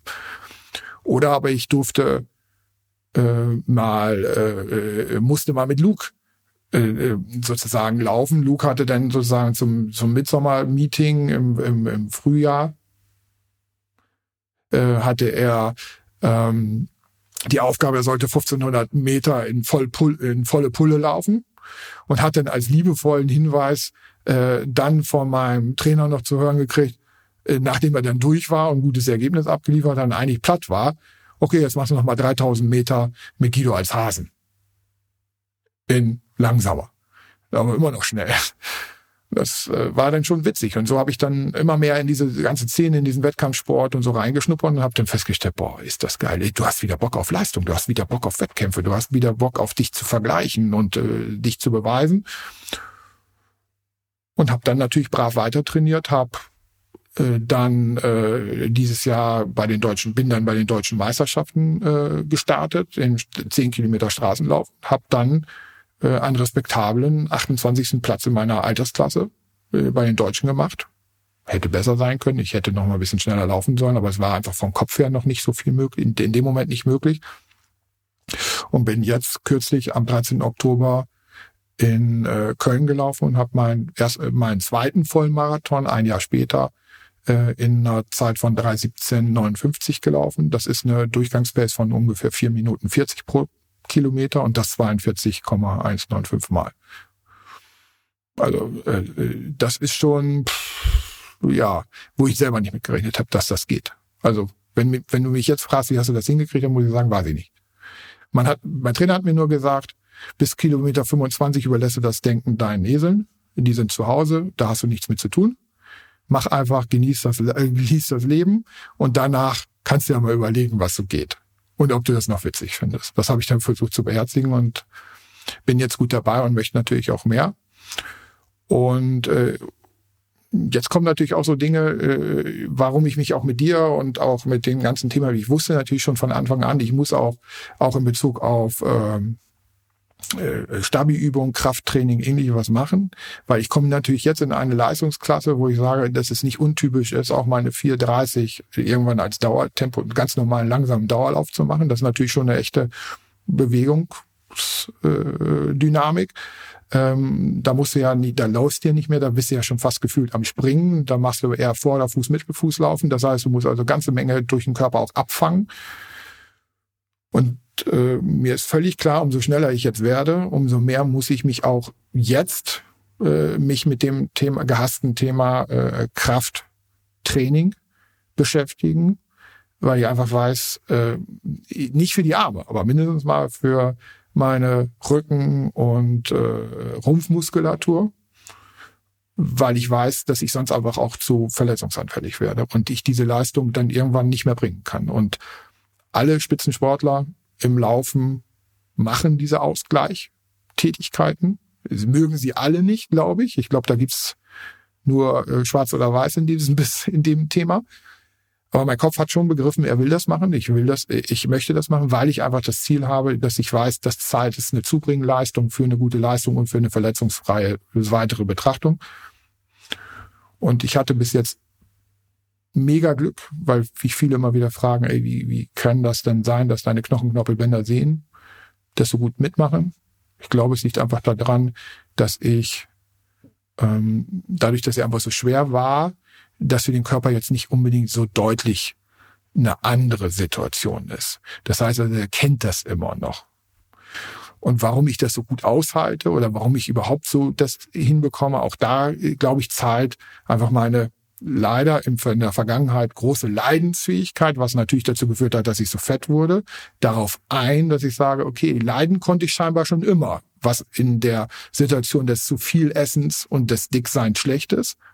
Aber wenn man das Ganze umdreht und sagt, das mache ich jetzt, äh, setze ich jetzt anders ein, die Energie, in Form von Training, in Form von neuen Zielen, neuen Herausforderungen und Bewegung, ähm, dann hilft es einem. Dann ist es auf einmal wie Rückenwind statt Gegenwind. Mhm.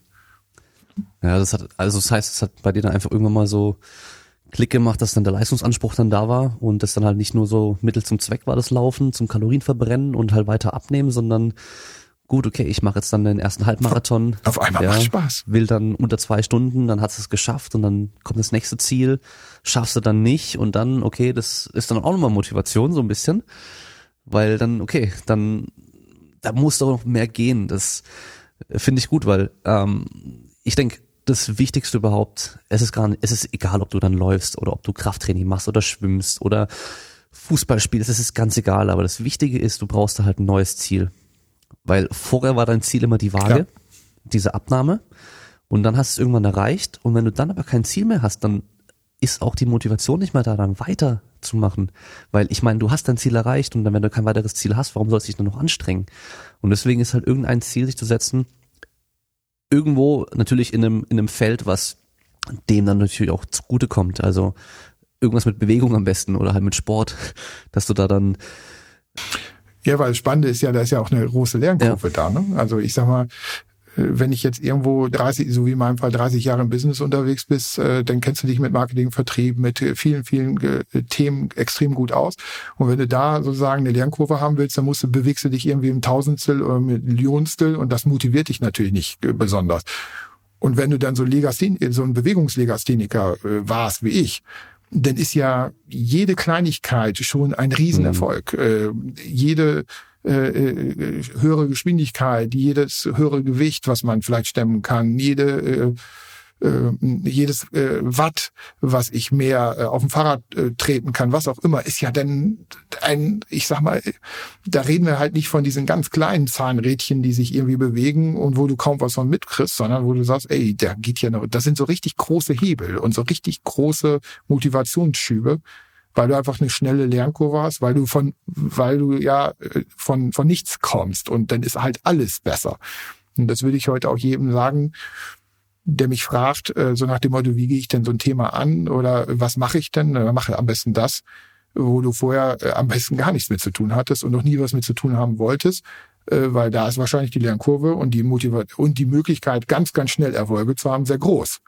Einfach aufgrund der, äh, aufgrund der Sache, nicht äh, aufgrund der Motivation oder also was auch immer. Ne? Da gibt's also jetzt keine weiteren Gründe dafür, sondern einfach nur, wenn du etwas vorher nie gemacht hast und es gelingt dir halbwegs, dann äh, ist halt äh, Erfolg sehr, sehr schnell mhm. vorprogrammiert. Ja. Ich sag auch gerne, die Sachen, die du nicht gerne machst, sind meistens die, die du brauchst oder die dir, die am wichtigsten für dich wären. Also, ist, also eigentlich immer beim Training. Das heißt, wenn du ungern irgendwie die ganzen Rumpfstabi-Übungen machst, liegt es meistens auch daran, weil du die halt nicht so gut kannst und da schlecht bist und dann solltest du die vielleicht aber auch machen. Und ähm, wer jetzt zum Beispiel hier viel abnehmen möchte, dann und du halt einfach super ungern Gemüse isst dann ist es wahrscheinlich gar nicht schlecht, wenn du mehr Gemüse isst. Ist Gemüse ja, genau, also wahrscheinlich schon, ja. Dann ist Gemüse Und wenn du halt überhaupt nicht gerne laufen gehst oder dich überhaupt nicht gerne bewegst, dann ist wahrscheinlich auch Bewegung ziemlich gut für dich. Also das ist bei vielen Sachen recht einfach. Das, worauf du keinen Bock hast und was du nicht machen willst, ist meistens das, was du machen solltest. In vielen Fällen. Dafür muss man nicht mal einen Psychologen nee. konsultieren. Das ist eigentlich äh, gesunder Menschenverstand. Eigentlich schon, ja. Nur doof. Aber wir, wir verkomplizieren alles und suchen halt auch immer so diese, diese magische Pille und, ähm, und das beste System und sonst irgendwas. Aber am Schluss geht's nicht ohne harte Arbeit und Anstrengung. Ja, und Aufopferung natürlich auch noch und äh, viel Schweiß. Ähm, ja, also da, du hättest vielleicht mit irgendwas Bestimmten vielleicht 0,1 Prozent leichter abnehmen können oder angenehmer abnehmen können. Vielleicht, wer weiß. Aber es wäre trotzdem scheiße gewesen und es wäre trotzdem anstrengend gewesen und es wäre trotzdem auch lange gedauert und es kommt auch nicht von heute auf morgen. Und ich meine, dass du innerhalb von zehn Monaten so viel abgenommen hast, ist schon unglaublich, weil ich sag's immer so, wie lange hast du gebraucht, um dir die ganzen Kilo anzufressen?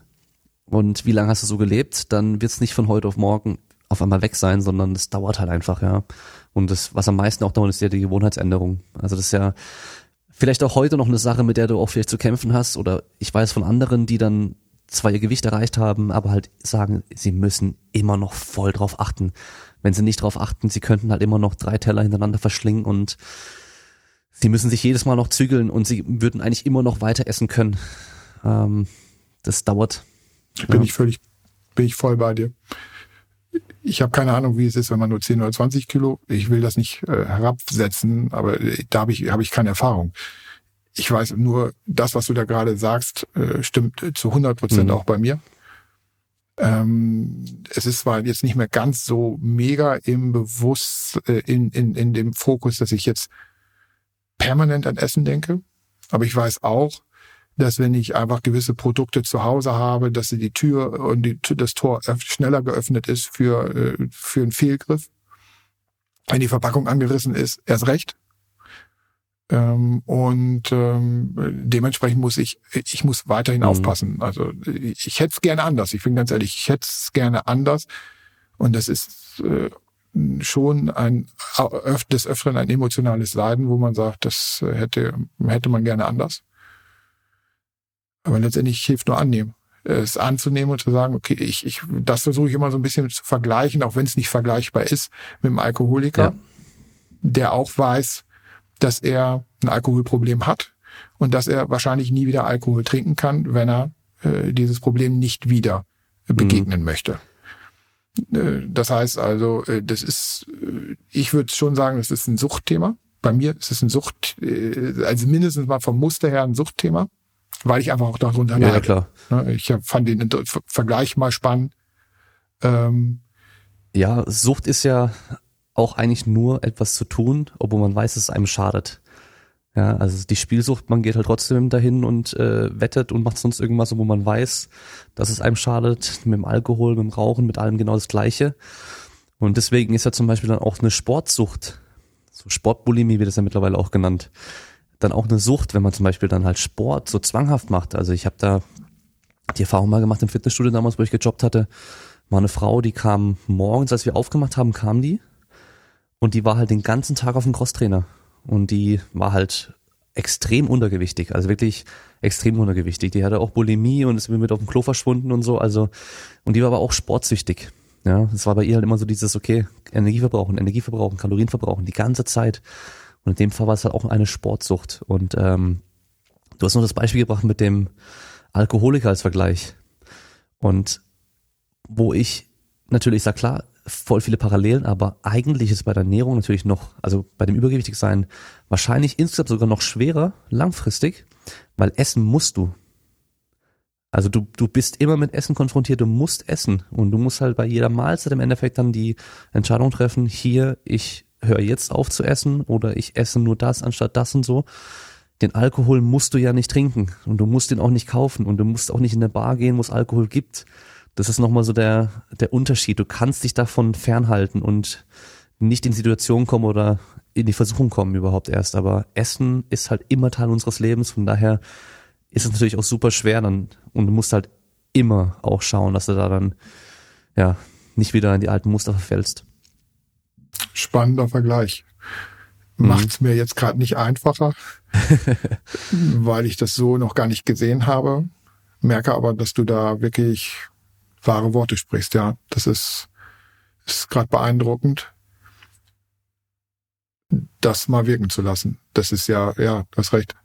Der mhm. Alkoholiker kann sich, äh, kann versuchen, äh, sich äh, die, die viele, viele äh, Hürden einzubauen oder äh, sich einfach davon fernzuhalten. Und ich muss halt jeden, also wenn man so will, wirklich jeden Tag neu mich damit auseinandersetzen und äh, muss jeden Tag wieder oder jede Situation wieder neu kontrolliert betrachten. Ja, hm, das mhm. ist schon, ja, das ist äh, also, guter, guter Hinweis, den ich gerne mal mitnehme, darüber nachzudenken, was das eigentlich mhm. bedeutet.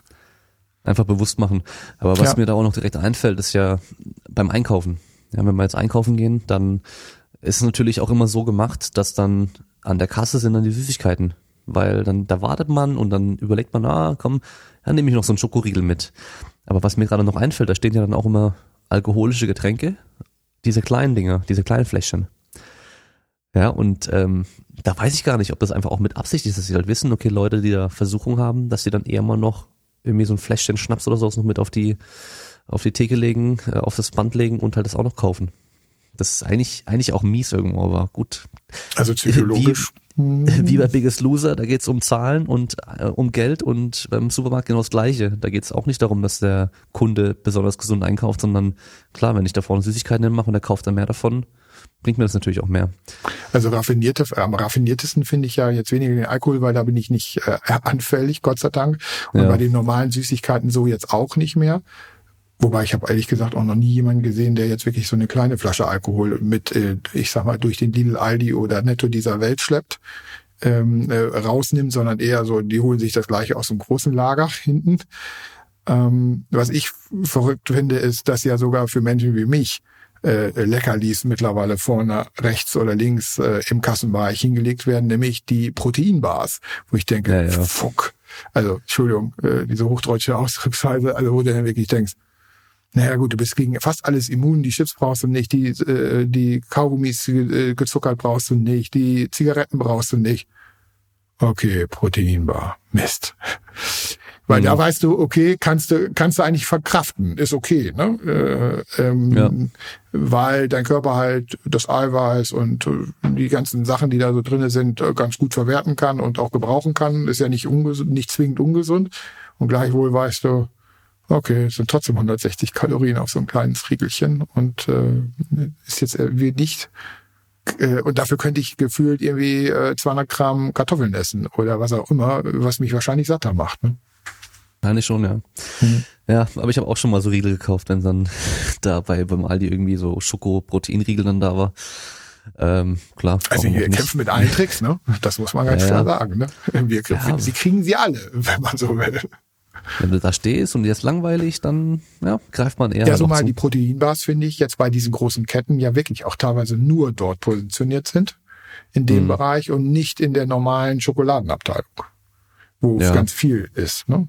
Muss man mal hingucken. Also das fand ich ja, auch, finde ich auch spannend, ja.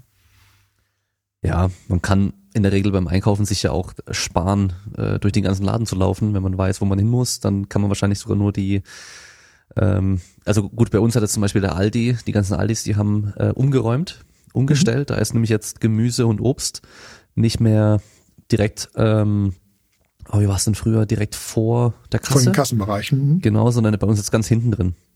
Das heißt, du läufst im Endeffekt jetzt halt doch durch den ganzen Laden durch, um zum Obst Gemüse zu kommen. Ich weiß nicht, ob sie das gemacht haben, damit die gesundheitsbewussten Leute dann vielleicht doch eben bei sich mehr bewegen, ne? Damit die gesundheitsbewussten Leute sich mehr bewegen und mehr Kilometer durch den Laden kriegen. Ich glaube auch nicht, dass das stimmt, aber äh, können wir jetzt mal positiv unterstellen. Na, ich glaube eher so, dann, dann läufst du durch das Frühstücksgraben mit den ganzen Cornflakes und Nutella und dann läufst du bei den Süßigkeiten vorbei und beim Gebäck und allem drum und dran. Du bist direkt in der Tiefkühltheke und hast dann da erst dein Gemüse und Obst daneben dran. Genau, ja. du musst erstmal den, die Sachen einladen, die du eigentlich nicht brauchst. Genau, ja, Die wirst, dafür wirst du erstmal eingeladen sozusagen. Ne? Genau. Ja, um dann das rauszuholen, was du auf jeden Fall haben möchtest. Ne? Hm. Ja. Aber gut, ich meine, das ist auch wieder Trainingssache. Je öfter du das machst, desto einfacher wird's natürlich auch. Und mhm. ähm, ja, klar. Wobei bei also mir in der Familie ist das natürlich nochmal eine zusätzliche Herausforderung, dass äh, meine Frau sehr schlank ist, mein Sohnemann mhm. sehr schlank ist und ähm, unsere Tochter jetzt nicht mehr da ist. Die, äh, beziehungsweise jetzt der Sohnemann ist jetzt auch zum ersten Zehnten äh, zum Studieren gegangen. Mhm. Und dass äh, die es aber vorher alle nicht nötig hatten abzunehmen. Ja. Und wir teilweise ja schon dann auch äh, wo, wenn man so will, einen doppelten Haushalt geführt haben, hinsichtlich ja. der Produkte, die ich so essen konnte und durfte nur durfte und das was es äh, sozusagen es gab also weiterhin Nutella Nuscati oder äh, Schokonusscreme oder was auch immer bei uns im mhm. Haushalt mhm. es gab auch weiterhin Chips weil meine Mut, äh, meine Frau hätte mich erschossen wenn ich äh, gesagt hätte aber der Junge kriegt keine ungarischen Chips mehr oder keine Salzigen oder dies oder das oder jenes ähm, äh, jetzt Schleichwerbung hin oder her oder Duplo oder was auch immer, da er dann ganz gerne mochte, das musste es dann ja trotzdem geben, weil die hatten ja das Problem nicht. Mhm. Und äh, so äh, hatte ich auch äh, hatte ich sowieso immer die Herausforderung, äh, mich mit äh, zwangsweise damit auseinanderzusetzen. Und am Ende hab, oder ich habe dann sogar sehr, sehr früh auch angefangen, das Ganze dann zu steuern, weil ich gedacht habe, also wenn, wenn das denn jetzt jemand anders steuert, dieses ganze Thema, was gegessen wird und wie gegessen wird und was eingekauft wird, dann wird es noch schwieriger für mich. Und meine Frau hat damals äh, schon sehr, am Anfang sehr früh signalisiert, also sie wird das nicht hinkriegen. Also nach dem Motto, entweder esse ich das, was sie isst und was alle essen, äh, ja. aber sie wird jetzt nicht extra für mich kochen. Und dann habe ich sehr, sehr früh das Ding gedreht und habe gesagt, okay, dann koche ich und dann besorge ich und dann kaufe ich ein äh, und äh, kümmere mich. Konnte das dadurch lernen und äh, besser steuern. Und meine Frau hat dann nur gesagt, äh, kannst du mal vergessen, äh, also du kochst jetzt nicht für dich und äh, keiner isst hier mit. Ne? Also das können wir uns hier nicht leisten, weil die sind alle schlank genug. Und daraufhin habe ich dann gesagt, nee, nee, mache ich. Und mhm. das ist so wie wenn du sagst dem Alkoholiker sehr früh schon äh, sagst, du musst aber weiterhin an der Bar arbeiten und du kommst auch weiterhin an die Cocktails und du musst sogar Cocktails zubereiten habe ich mich da schon sehr früh auch damit auseinandergesetzt und gesagt, okay, ähm, er muss jetzt irgendwie durch. Ja. Und habe es dann trotzdem nicht gegessen. Und deswegen bin ich Gott sei Dank auch nicht ganz so immun, also ganz so äh, abhängig von dem, was sozusagen die Discounter jetzt mit mir machen, weil ich dann schon weggucken kann oder es kaufen kann und es trotzdem nicht anbrechen. Aber bei Anbrechen, da ist dann spätestens hm. das Risiko groß, dass wenn ich die Tüte Chips anbreche, dann esse ich, würde ich sie auch aufessen. Also ja. breche erst ich die nicht an, das macht dann nur Sohnemann. Und wenn der sie, und der hat dann so ein Besitzverhalten von, ist meine Tüte. Ja. Gott sei Dank. Kann wieder gut für dich, ja. Ja, aber das ist ja auch wieder so ein Ding, ähm, wer jetzt den Podcast mit den fünf Säulen zum Beispiel noch nicht gehört hat, mit dem, mit den Verhaltensänderungen, den ganzen Geschichten, die ich da drin hatte, dass man halt erkennen muss, worüber man selbst die Kontrolle hat. Und wenn man selber kontrollieren kann, dann sollte man es auch tun. Und wenn nicht, dann braucht man sich doch nicht wundern, wenn es halt am Schluss nicht klappt, ja. Und wenn du halt weißt, okay, du kannst ja wieder selbst für dich kochen, hast eine Kontrolle drüber, oder überlässt es jemand anderem, dann brauchst du dir halt auch nicht wundern, okay, wenn halt nicht jetzt auf den Tisch kommt, was du vielleicht jetzt im Optimalfall haben willst und dich dann auch ins Ziel bringt, ja. Und äh, da musst du halt dann selber wieder, ja, muss er, muss halt selber machen. Dann, dann weißt du halt auch wenigstens, äh, dass es auch so gemacht wird, wie du es halt haben willst, ja. Ja, letztendlich Selbstverantwortung übernehmen. Ne? Also genau. Das ist, genau. ich glaube, damit bringt es das am, für mich persönlich am meisten auf den Punkt. Ähm, das ist meine Verantwortung. Ich kann nicht von anderen erwarten, auch wenn man das immer gerne möchte. Und das möchte ich auch hier heute noch gerne, jeden Tag aufs Neue, ähm, dass sich andere ändern. Nein, äh, der Einzige, der sich ändern kann, ist derjenige, den du morgens in den Spiegel schaust, den du am Tage in den Spiegel schaust und den du abends in den Spiegel schaust. Hört sich so bescheuert an, wie es ist. Ja. Äh, aber letztendlich ist es so. Ne? Ich kann mich nur selber ändern. Und wenn ich das nicht will oder wenn ich den Preis nicht bezahlen will, äh, dann kann ich über andere schimpfen. Ich kann es aber auch lassen, weil ich mich ja eigentlich schon entschieden habe. Ja, genau. Das ist so, im Endeffekt, du, du kannst halt keine Ausrede finden und andere schuldig machen dafür oder halt äh, Sachen, die du eh nicht beeinflussen kannst, irgendwie dann sagen, ah, wegen dem und wegen dem und wegen dem kann ich nicht abnehmen. Nein, du kannst nur wegen dir nicht abnehmen, weil das Einzige, was du kontrollieren kannst, bist halt auch nur du. Und was du halt nicht kontrollieren kannst, das ist halt dann einfach eh nicht in deiner Macht und dann ist es auch, aber auch keine Ausrede mehr für dich und dann, ja, Verantwortung übernehmen. Ist es am Schluss ja. immer. Ja. ja. Okay, dann zum Ende der Folge bekommt mein Gast immer noch mal das Wort. Ich meine, du hast jetzt eigentlich schon deinen Weg gut geschildert und ich glaube, die meisten Leute konnten es auch schon wieder raushören, auf was es wirklich ankommt. Und äh, es ist immer wieder gut, weil auch wenn ich die Gäste vorher nicht kenne, alle, die sowas durchgemacht haben wie du, kommen am Schluss auf den gleichen Punkt irgendwo. Ähm, aber was ich dann gestern immer noch mal sag, so als Tipp, wenn du jetzt nicht weißt, was du sagen sollst, was würdest du dir selber noch mal an die Hand geben, ich glaube, bei dir würde ich es auch mit äh, an zwei verschiedenen Zeitpunkten machen. Einmal, als du dann eben schon ein erwachsener Mann warst und geackert hast ohne Ende, aber deine Gesundheit komplett vernachlässigt hast. Was würdest du dir und halt gemerkt hast, okay, ich bin einfach fett. Was würdest du dir da sagen? Und dann aber auch nochmal dir als Junge im Schulsport, wo du gemerkt hast, so ich bin immer der Letzte, der gewählt wird, ich bin der Langsamste und ich bin so schlecht im Sport und ich habe darauf keine Lust mehr. Was würdest du dir selber einfach nochmal sagen? Oder als Tipp geben? Also bei dem zweiten ist es schwierig, beim ersten mm. ist es äh, sehr einfach. Also wirklich beim ersten zu sagen, äh, ach, äh, guck einfach, achte auch auf dich. Also äh, vergiss, äh, behalte äh, behalt dich selbst im Blick. Ähm, äh, guck, wie es dir geht und sorge für dich. Und äh, und letztendlich beweg dich.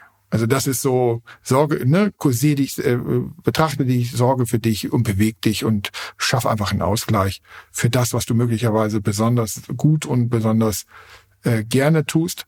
Weil wenn du diesen Ausgleich nicht schaffst, so wie ich es, dann kann es irgendwann mal zu spät sein. Und dann kannst du das, was du vielleicht, äh, was ich, äh, was du gerne getan hast, nie wieder tun und nie, nie, nicht wieder anpacken. Was ja letztendlich auch bei mir eine gewisse Konsequenz ist, wo ich auch eine Zeit lang mit gehadert habe, wo ich gedacht habe, schalten, es macht mir eigentlich Spaß, aber warum soll ich, aber ich kann es nicht mehr. Es geht nicht mehr, es passt nicht mehr, es kann es nicht mehr. Also da wirklich zu sagen, sorge da sehr früh für dich und das würde ich jedem raten und das würde ich auch mir raten, äh, mach das. Und äh, ich hätte, wenn mir das damals jemand gesagt hätte, ey, ich wäre sehr dankbar gewesen. Mhm. Auch wenn ich es vielleicht nicht angenommen hätte. Das will ich gar nicht sagen. Aber ich hätte es gerne gehört, dass es da eine Alternative, eine Lösung gibt für mhm. das, was ich da hatte. Für den Jugendlichen, für das Kind, puh, das ist schwierig. Ich glaube, man hat ja nicht dieses Bewusstsein. Also da würde ich, hätte ich mich, ich, da wäre so eher so, dass ich mich gefreut hätte, wenn da irgendjemand väterliches zu mir gekommen wäre, du, das ist alles nicht relevant und das hat jetzt nichts mit dir zu tun. Also ich hätte, glaube ich, mir geraten, nimm es nicht so persönlich. Hm. Nimm es nicht so persönlich, sondern äh, äh, betrachte es sachlicher, betrachte es emotionsloser. Ich habe es sehr emotional, sehr persönlich, sehr ergreifend kindlich äh, gesehen. Und da würde ich heute sagen, ey, das ging ja nicht nur, das ging ja gar nicht so persönlich um mich, gegen mich. Wenn ich das jetzt so heute betrachte, war ich ja deswegen, ich war ja kein schlechter Junge oder kein schlechter Mensch zu den, in der mhm. Situation, sondern es war einfach gerade mal so. Also das einfach mal ein bisschen lockerer zu betrachten. Das ja. hätte ich mir gewünscht, wenn man es jemand väterliches zum damaligen Zeitpunkt gesagt hätte. Und heute könnte ich das als der erwachsene Guido zu dem kleinen Guido sagen, ey komm, alles ist gut. Und mhm. aus dir wird trotzdem was. Und mach das Ding nicht komplett platt, nur weil dir jetzt irgendein Sonnenscheinchen gerade zeigt, dass, dass er da vielleicht besser ist. Mhm. Und mit der, äh, mit der aktuellen Perspektive von heute muss ich sogar sagen, alle die, die mal so waren, und ich kenne ja noch einige aus meinem Umfeld, die habe ich alle überholt jetzt. Ja. Mit dem, was ich heute kann und wie ich aussehe und was ich jetzt gerade erlebe. Alle überholt. Also da könnte man wirklich sagen, das ganze Leben ist ein Marathon und die Frage ist, wer gewinnt am Ende. Ja. Solange man einen Schritt nach dem anderen noch macht, ja. Anstatt einfach nicht stehen bleiben, das ist ja das Ding. Den Marathon genau. kann jeder am Schluss äh, beenden, solange man halt nicht stehen bleibt. Und das ist ja, glaube ich, so ein ganz schönes Ende. Äh, was ich noch ja. ähm, sagen wollte zu dem, dass man dir ja vorwerfen könnte, weil du dich jetzt so in die Medien stellst und so, ähm, ja, das ist aber auch gut, weil wer weiß, wenn vielleicht du als Junge damals so jemanden irgendwie im Fernsehen gesehen hättest oder auch als Erwachsener später, weißt du, dass du jemanden gesehen hättest, der dem es genauso ging wie dir und wo du gesehen hast, hey, der hat es geschafft, warum kann ich das nicht eigentlich auch schaffen? Warum probier es nicht auch mal? Dass es vielleicht auch schon ein Ansporn gewesen wäre und wenn du noch einer anderen Person dadurch hilfst, dann hast du ja schon vollen Erfolg gehabt so. Und das ist auch also, so mit meinem Podcast hier, das ist auch so bei mir so das Ding.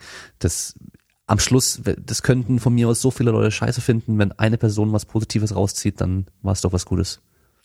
Also ich hätte es mir gewünscht. Mhm. Zu den Zeiten war dieses Thema ja auch, auch Podcast war ja vor ein paar Jahren ja erst so in, im Werden. Klein in den USA hat man das ja mitgekriegt, dass es stattfindet. Aber in Deutschland weißt du ja selber, ist das ja alles ein neues Thema. Ich glaube, ich hätte es mir einfach gewünscht, dass es sowas sichtbar wird, dass, dass, dass es Chancen gibt, dass es Möglichkeiten gibt, dass man sich nicht aufgeben muss, dass man nicht ein Magenband oder eine Operation oder ähnliches machen muss und trotzdem eine Chance haben könnte. Auch wenn man weiß, dass man, äh, dass es vielleicht äh, bei einem, an, bei einem selber anders ist oder anders werden wird. Ich hatte ja gesagt, die meisten sind ja nicht blöd. Ähm, aber dass man alleine einfach sieht, da, da ist Hoffnung und das kann funktionieren, wenn man es dann will oder mindestens mal probiert. Ich glaube, das hätte mir geholfen, zu sagen, okay, äh, da ist jemand und wenn ich dem nur versucht hätte nachzueifern. Und von daher äh, sehe ich das auch schon als ein Stück weit meiner Aufgabe auch an, zu sagen, okay, ich möchte da auch genauso äh, ein bisschen aufklären und auch Möglichkeiten aufzeigen, inspirieren, motivieren müsste sich jeder selber, aber mindestens mal inspirieren und den einen oder anderen Glaubenssatz einfach mal beiseite zu schaffen, so nach dem Motto, äh, bei mir geht das nicht. Also ich finde mhm. ja das beste der beste Beweis, dass manche Dinge einfach gehen, wo ich selber nicht glaube, dass geglaubt habe, dass es geht. Und äh, das sollte, äh, und wenn ich da, so wie du schon sagst, ein, zwei, drei, fünf Leute in meinem Leben noch mitnehme oder äh, in den nächsten Jahren begeistern kann, dann habe ich ein paar Leben, äh, Leben gerettet. Weil wir müssen schon ganz klar sagen, hier in der Gewichtsklasse ist es schneller tödlich. Ja, auf jeden wie Fall. Wie viele andere. Und damit reden wir auch von ein Stück weit von Lebensrettung. Ja. Wenn man einen erreicht. Auf jeden Fall. Und ich glaube, und das ist es wert. Und wie gesagt, ich hätte es mir selber gewünscht. Und ich habe ja auch bei dir ähm, ein paar Interviews zu diesen Menschen gehört und ich äh, fand das einfach beeindruckend, dass du dich da auch mit auseinandersetzt. Und deswegen ja auch die Ansprache an dich und äh, dass du da sozusagen jetzt äh, kein, wenn man so will, kommerzielles Interesse daran hast, diese Interviews nur zu führen, was gibt's ja auch in dieser Szene, in diesem Umfeld. Klar. Sondern dass du sagst, ich mach's erstmal, ich mach's erstmal wegen der Geschichte und äh, wegen dem äh, allen drum äh, und äh, äh, wegen den Erkenntnissen und dem äh, Transfer. Und äh, und fand es, wie gesagt, da auch spannend, was die äh, Kollegen da, ich hätte jetzt die Namen jetzt nicht alle äh, so wieder runterblinden, das kannst du besser wie ich, aber ich habe den einen oder anderen Kollegen einfach gehört und habe gedacht, Mist, noch einer. Ja. Also wir haben da schon viele Ähnlichkeiten, das habe ich Fall. dann schon gemerkt und das ist, obwohl ja jeder dann seine eigene Geschichte hat und jeder seine eigene Bewältigungsstrategie dann am Ende entwickelt hat und auch eine andere Sportidee dann daraus gemacht hat. Ne? Das ist ja auch klar. Hm. Hm. Ähm, ein Thema, was wir jetzt noch komplett vergessen haben, ist ähm, das ganze Thema mit überschüssiger Haut und Hautstraffung und so. Was ja zum Beispiel auch in der Folge mit Carsten Hegemeier ähm, den äh, ich, äh, Carsten den fand ich am spannend. Ja, Carsten Köllian den fand ich spannend. Ähm, weil er ja damit äh, wirklich ein Problem auch hat. Ähm, wie ist es da bei dir? Ich habe Glück im Unglück. Okay. Mhm. Ähm, ich habe äh, durch die durch diesen intensiven Laufsport habe ich mir, was die Beine angeht und die Arme angeht, ähm, äh, habe ich einiges zurückentwickeln können. Komischerweise mhm. ist das irgendwie sozusagen für immer aufgelöst. Ähm, die Bauchpartie ist aber da. Mhm. Ich habe auch lange überlegt, so 2016, Anfang 2017, so in dem Bereich, wo ich noch nicht diese sportliche Betätigung hatte, da was zu tun, es zu straffen zu lassen. Das wäre aber sehr, sehr teuer geworden. Und das Dumme ist ja, ich glaube, das hat der Carsten da auch gesagt, ja. äh, dass in dem Moment, wo du äh, nicht mehr krank bist oder nicht kein Problem mehr hast, zahlst keine Krankenkasse mehr. Du musst also eigentlich entweder einen auf psychisch Klatsche machen, ähm, was aber auch immer mit der eigenen Ehre und der eigenen ja, Ehre, mit der eigenen Identität zusammenpassen muss, ob man das will und oder nicht. Ähm, ansonsten kriegst, oder du musst es selber finanzieren. Ne? Ja. Und bei mir hatte man dann auch mal einmal am Anfang, äh, also 2016, da war ich da mal zum Arzt und wollte das mal rauskriegen und dann hieß es auch, ja okay, drei große Operationen, 16.000 Euro. Und ob die Krankenkasse ist, und die Krankenkasse hat natürlich sofort abgelehnt. Ja, weil sie gesagt hat, äh, sie haben ja kein Problem. Weisen Sie erstmal ein Problem nach. So, aber wie gesagt, äh, an den Armen, an den Beinen deutlich zurückentwickelt. Natürlich sieht man das. Aber ich, hat, äh, ich, ich muss halt Gott sei Dank mit 46 im Moment keine Sozialakquise machen. Toi, toi, toi, hoffentlich bleibt das so. Also ich habe jetzt nicht irgendwie diesen, dieses Thema, dass ich jetzt sage, ich muss jetzt für wen auch immer jetzt nochmal richtig mega äh, ein Body haben. Ich, ich kann meine, vieles selbst kaschieren. Dann, hm? Selbst dann ist es besser als 193 Kilo. Ja, Schlank natürlich. mit mehr Haut ist besser als ja, mega fett. Eben, das eben, muss man immer ja, noch sagen. Da geht, da geht ja viel, viel mehr. Äh, ja. Äh, so, wir lassen jetzt mal die, das Gedankenkino. Und äh, wie gesagt, die Bauchpartie, die ist da. Mhm. Die ist, äh, bin aber da auch guter Hoffnung, dass der Körper vielleicht sich auch irgendwann mal in den nächsten Jahren, wenn ich das weiter betreiben kann, überlegt und sagt, okay, hm, die Zellen brauche ich wirklich nicht mehr und die werden jetzt sozusagen ent entsorgt oder entverbrannt. Im Moment äh, scheinen da noch genügend auf Warteposition zu sein. Und, und ähm, äh, beim Laufen, dass es dann reibt und sonst irgendwas, hast du da Probleme? Geht. Geht? Nein, also Gott sei Dank nicht. Okay. Ich hätte jetzt mehr Angst davor, dass wenn ich jetzt da einen operativen Eingriff mache, mhm. dass ich nochmal wieder komplett statisch mich komplett neu gerichtet wird. Das ist ja, wenn man so will, wie ein Hühnchen mal eben das Haut, die Haut glatt ziehen. Ich glaube, das geht auf die Statik. Und äh, davor hätte ich Angst. Okay. So wie ich Angst vor, äh, vor Magen-Bypass hatte oder Magen-OPs und so weiter, habe ich auch Angst davor und habe dann gesagt, okay, dann ist das jetzt einfach so. Und da, das ist, äh, der eine sagt, das wäre ein guter Abschluss, um etwas wirklich abzuschließen und um, der andere sagt, das ist ein Mahnmal. Ich sehe es eher so als Mahnmal und sage, das gehört einfach zu mir. Ich arrangiere mich damit. Wie gesagt, unter den Klamotten, unter den Laufklamotten siehst du das gar nicht. Ja dann gucken die Leute immer und sagen, das kann ich mir gar nicht vorstellen. Ja, doch, also wenn man natürlich jetzt weiter in die Bikini-Bereich guckt, dann sieht man schon. Ja. Ähm, aber äh, du siehst mir ja jetzt auch sozusagen, während wir diese Aufzeichnung machen, ich glaube, äh, von überschüssiger Haut sieht man jetzt erstmal nichts, ne? Nee, nee. Also da hast du schon mal echt Glück gehabt, ja. Ja. Aber ich ja. jetzt auch eher so als Mahnmal gesehen, wobei das dann auch die Narben sein könnten nach der Straffung, die man natürlich dann auch auf jeden Fall sieht. Aber ja, natürlich. Von daher Solange also, du ich, laufen kannst und äh, da jetzt nicht wirkliche Probleme hast, denke ich, ja, dann, dann ist es doch okay. Dann würde ich mich da, glaube ich, auch nicht unter das Messer legen wollen. Also ich, ich kann jeden verstehen, der sagt, ich mache es. Mhm. Ich, ich würde das auch, äh, also da habe ich eine klare Meinung. Ich kann das gut, sehr, sehr gut nachvollziehen, dass man es macht ähm, und dass man es gerne machen möchte. Das wäre gelogen, wenn ich es nicht wollte. Nur ich, erstens, ich will es nicht selber zahlen. Punkt. Ich will die Krankenkasse nicht dahin drängen, dass sie das machen, weil sie glauben, dass ich suizidgefährdet bin oder depressiv werde oder was auch immer. Das halte ich für auch nicht korrekt.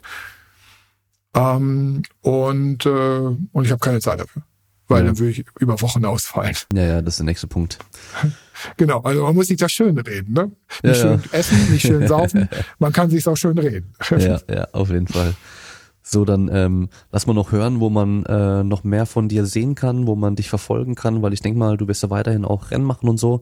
Wer da auf dem aktuellen Stand bleiben möchte, was bei dir ansteht mit Rennen und Leistung und so weiter, kommt natürlich aber auch alles in die Shownotes mit rein, die ganzen Social Media Kanäle und mhm. sowas. Also, wo man mich findet, ist ganz klar im, äh, im Netz, bei Facebook, bei Instagram, bei Twitter, also wir, wir, das heißt meine Frau und ich, und da ist meine Frau federführend, ähm, äh, bespielen das Ganze, weil ich hatte ja gesagt, äh, IT ist nicht mehr so mein Leben. Ähm, ich bin da eher so der Kopf und sie die Umsetzung. Sie hat da ein bisschen Spaß dran.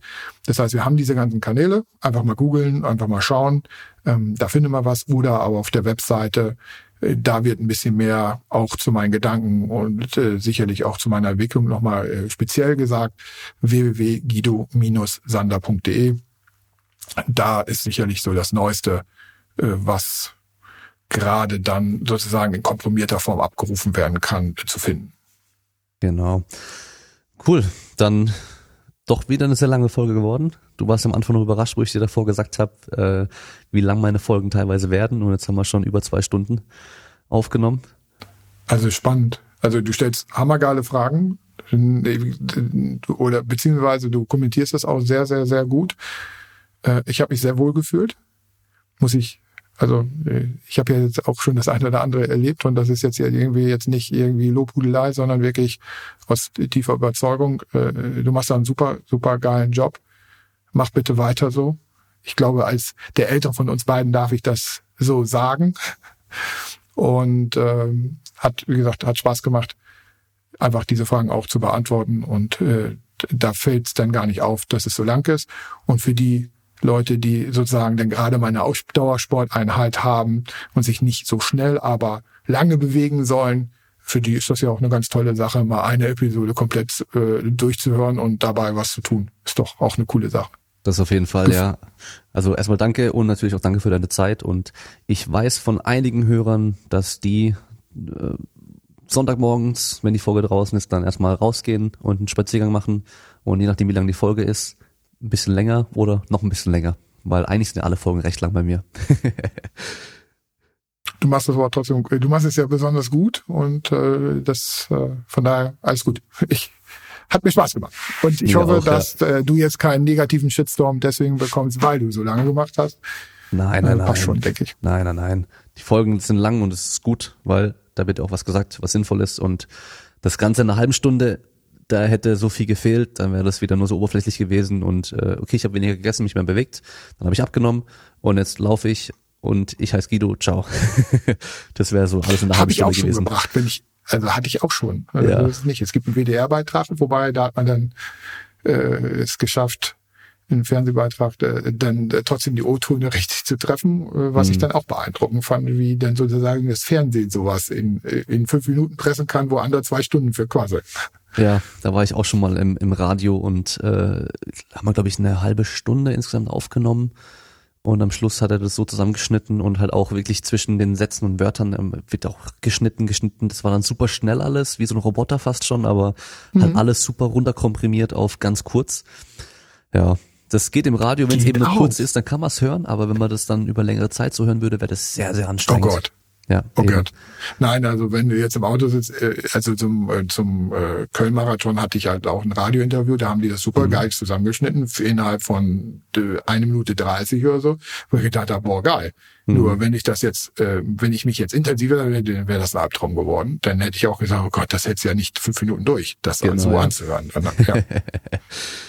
okay, cool. Dann sind wir am Ende. Und ja, an alle Zuhörer. Damien. Wir hören uns beim nächsten Mal. Ciao. Vielen Dank, Damien.